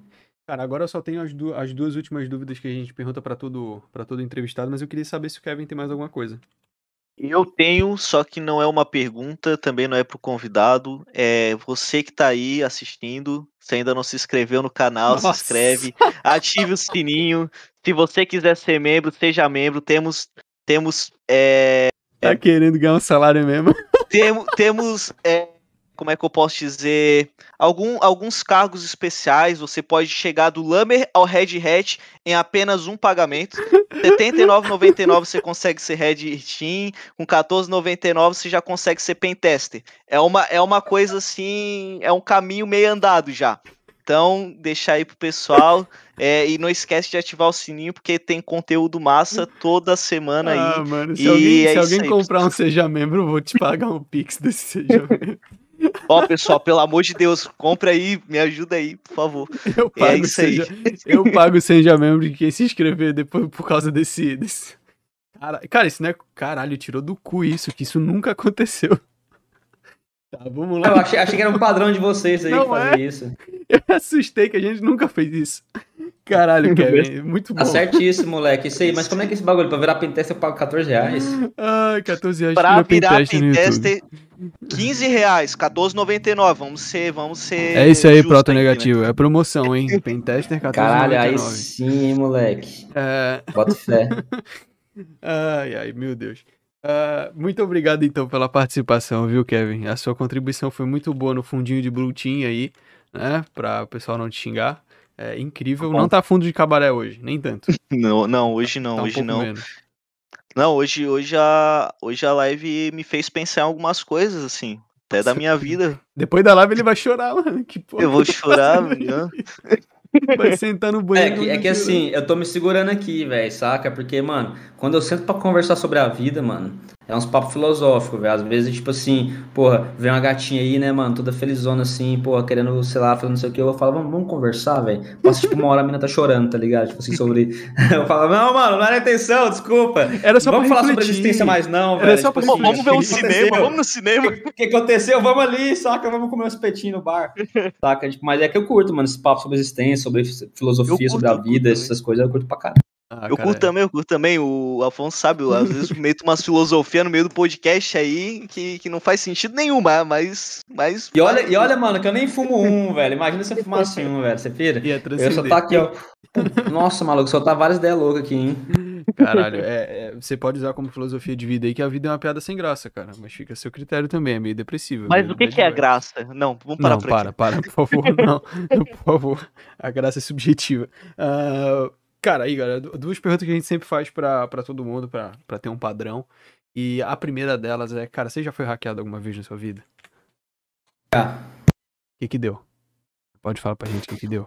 Eu não sei, porque eu não, eu não, eu não é, isso, isso não apareceu ainda não, né? mas, eu, uma, mas uma hora vai aparecer. Tipo assim, velho, quem fala que não foi hackeado tá falando errado, velho. Tá ligado? É basicamente Entendi. isso. Você já foi, mas você não sabe o que que é. Mas você já Exato. Foi. Ah, saquei. Boa, já foi. Boa resposta. Boa resposta. Velho, é o seguinte, irmão. Pega thehashed.com, joga teu e-mail lá. Já pega as focinhas que aparecer lá. Velho, você tem algum lugar, algum site que você não trocou essa porra dessa senha que tá lá? Fala sério. Você sabe todos os sites que você já usou na sua Nossa vida? Nossa senhora. Não, com... Mano, algum, algum sitezinho teu foi ou nada, irmão. Alguém acessou alguma coisa tua, tá alguma tá Coisa, alguma coisa foi. Assim, não soltar ainda, ou porque gostam de você, ou porque não souberam o momento de usar, velho. Mas uma hora vão soltar. Então, por isso que eu já faço meus nudes, irmão, sabendo que eu vou contar a história, velho. tipo, eu já, eu já faço, tipo assim, sabendo qual vai ser a história que eu vou soltar, velho. o bagulho é aqui, mano, tá ligado? Aqui, mano, o negócio é aqui a mente, mano. Você já sabe assim, velho Vergonha, irmão. Vergonha é um bagulho que você aprende a, lidar, mano. Uh, antes da gente partir para a última aí, porque depois disso é só o Igor que vai, vai finalizar o podcast, basicamente. Eu queria agradecer o público que está assistindo a gente ao vivo. Muito obrigado, público. Um agradecimento ao vivo. E para você que está gravado, muito obrigado, público que está assistindo gravado. Obrigado é o mesmo, é só que ali o ao vivo gravado é diferente, você sabe do que eu tô falando. E a gente tá ao vivo toda sexta-noite. Toda sexta às oito a gente tá ao vivo. Até novembro, a princípio. Aí depois, nem eu, nem ninguém sabe o que, que vai acontecer. Ah, esse foi o podcast oficialmente o mais longo. Tá? A gente ficou duas horas aqui. Oficialmente bateu o recorde. Me chamaram pro bar hoje, eu falei que eu ia, só que não vai dar mais não, mano. Acho que vou assistir um Narutinho agora, de ser sentadinho, assistir o Naruto com a minha jantinha, viado.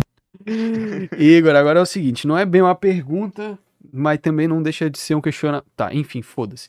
Uh, esse é o último, as suas últimas palavras ao longo desse podcast, ao longo dessa transmissão.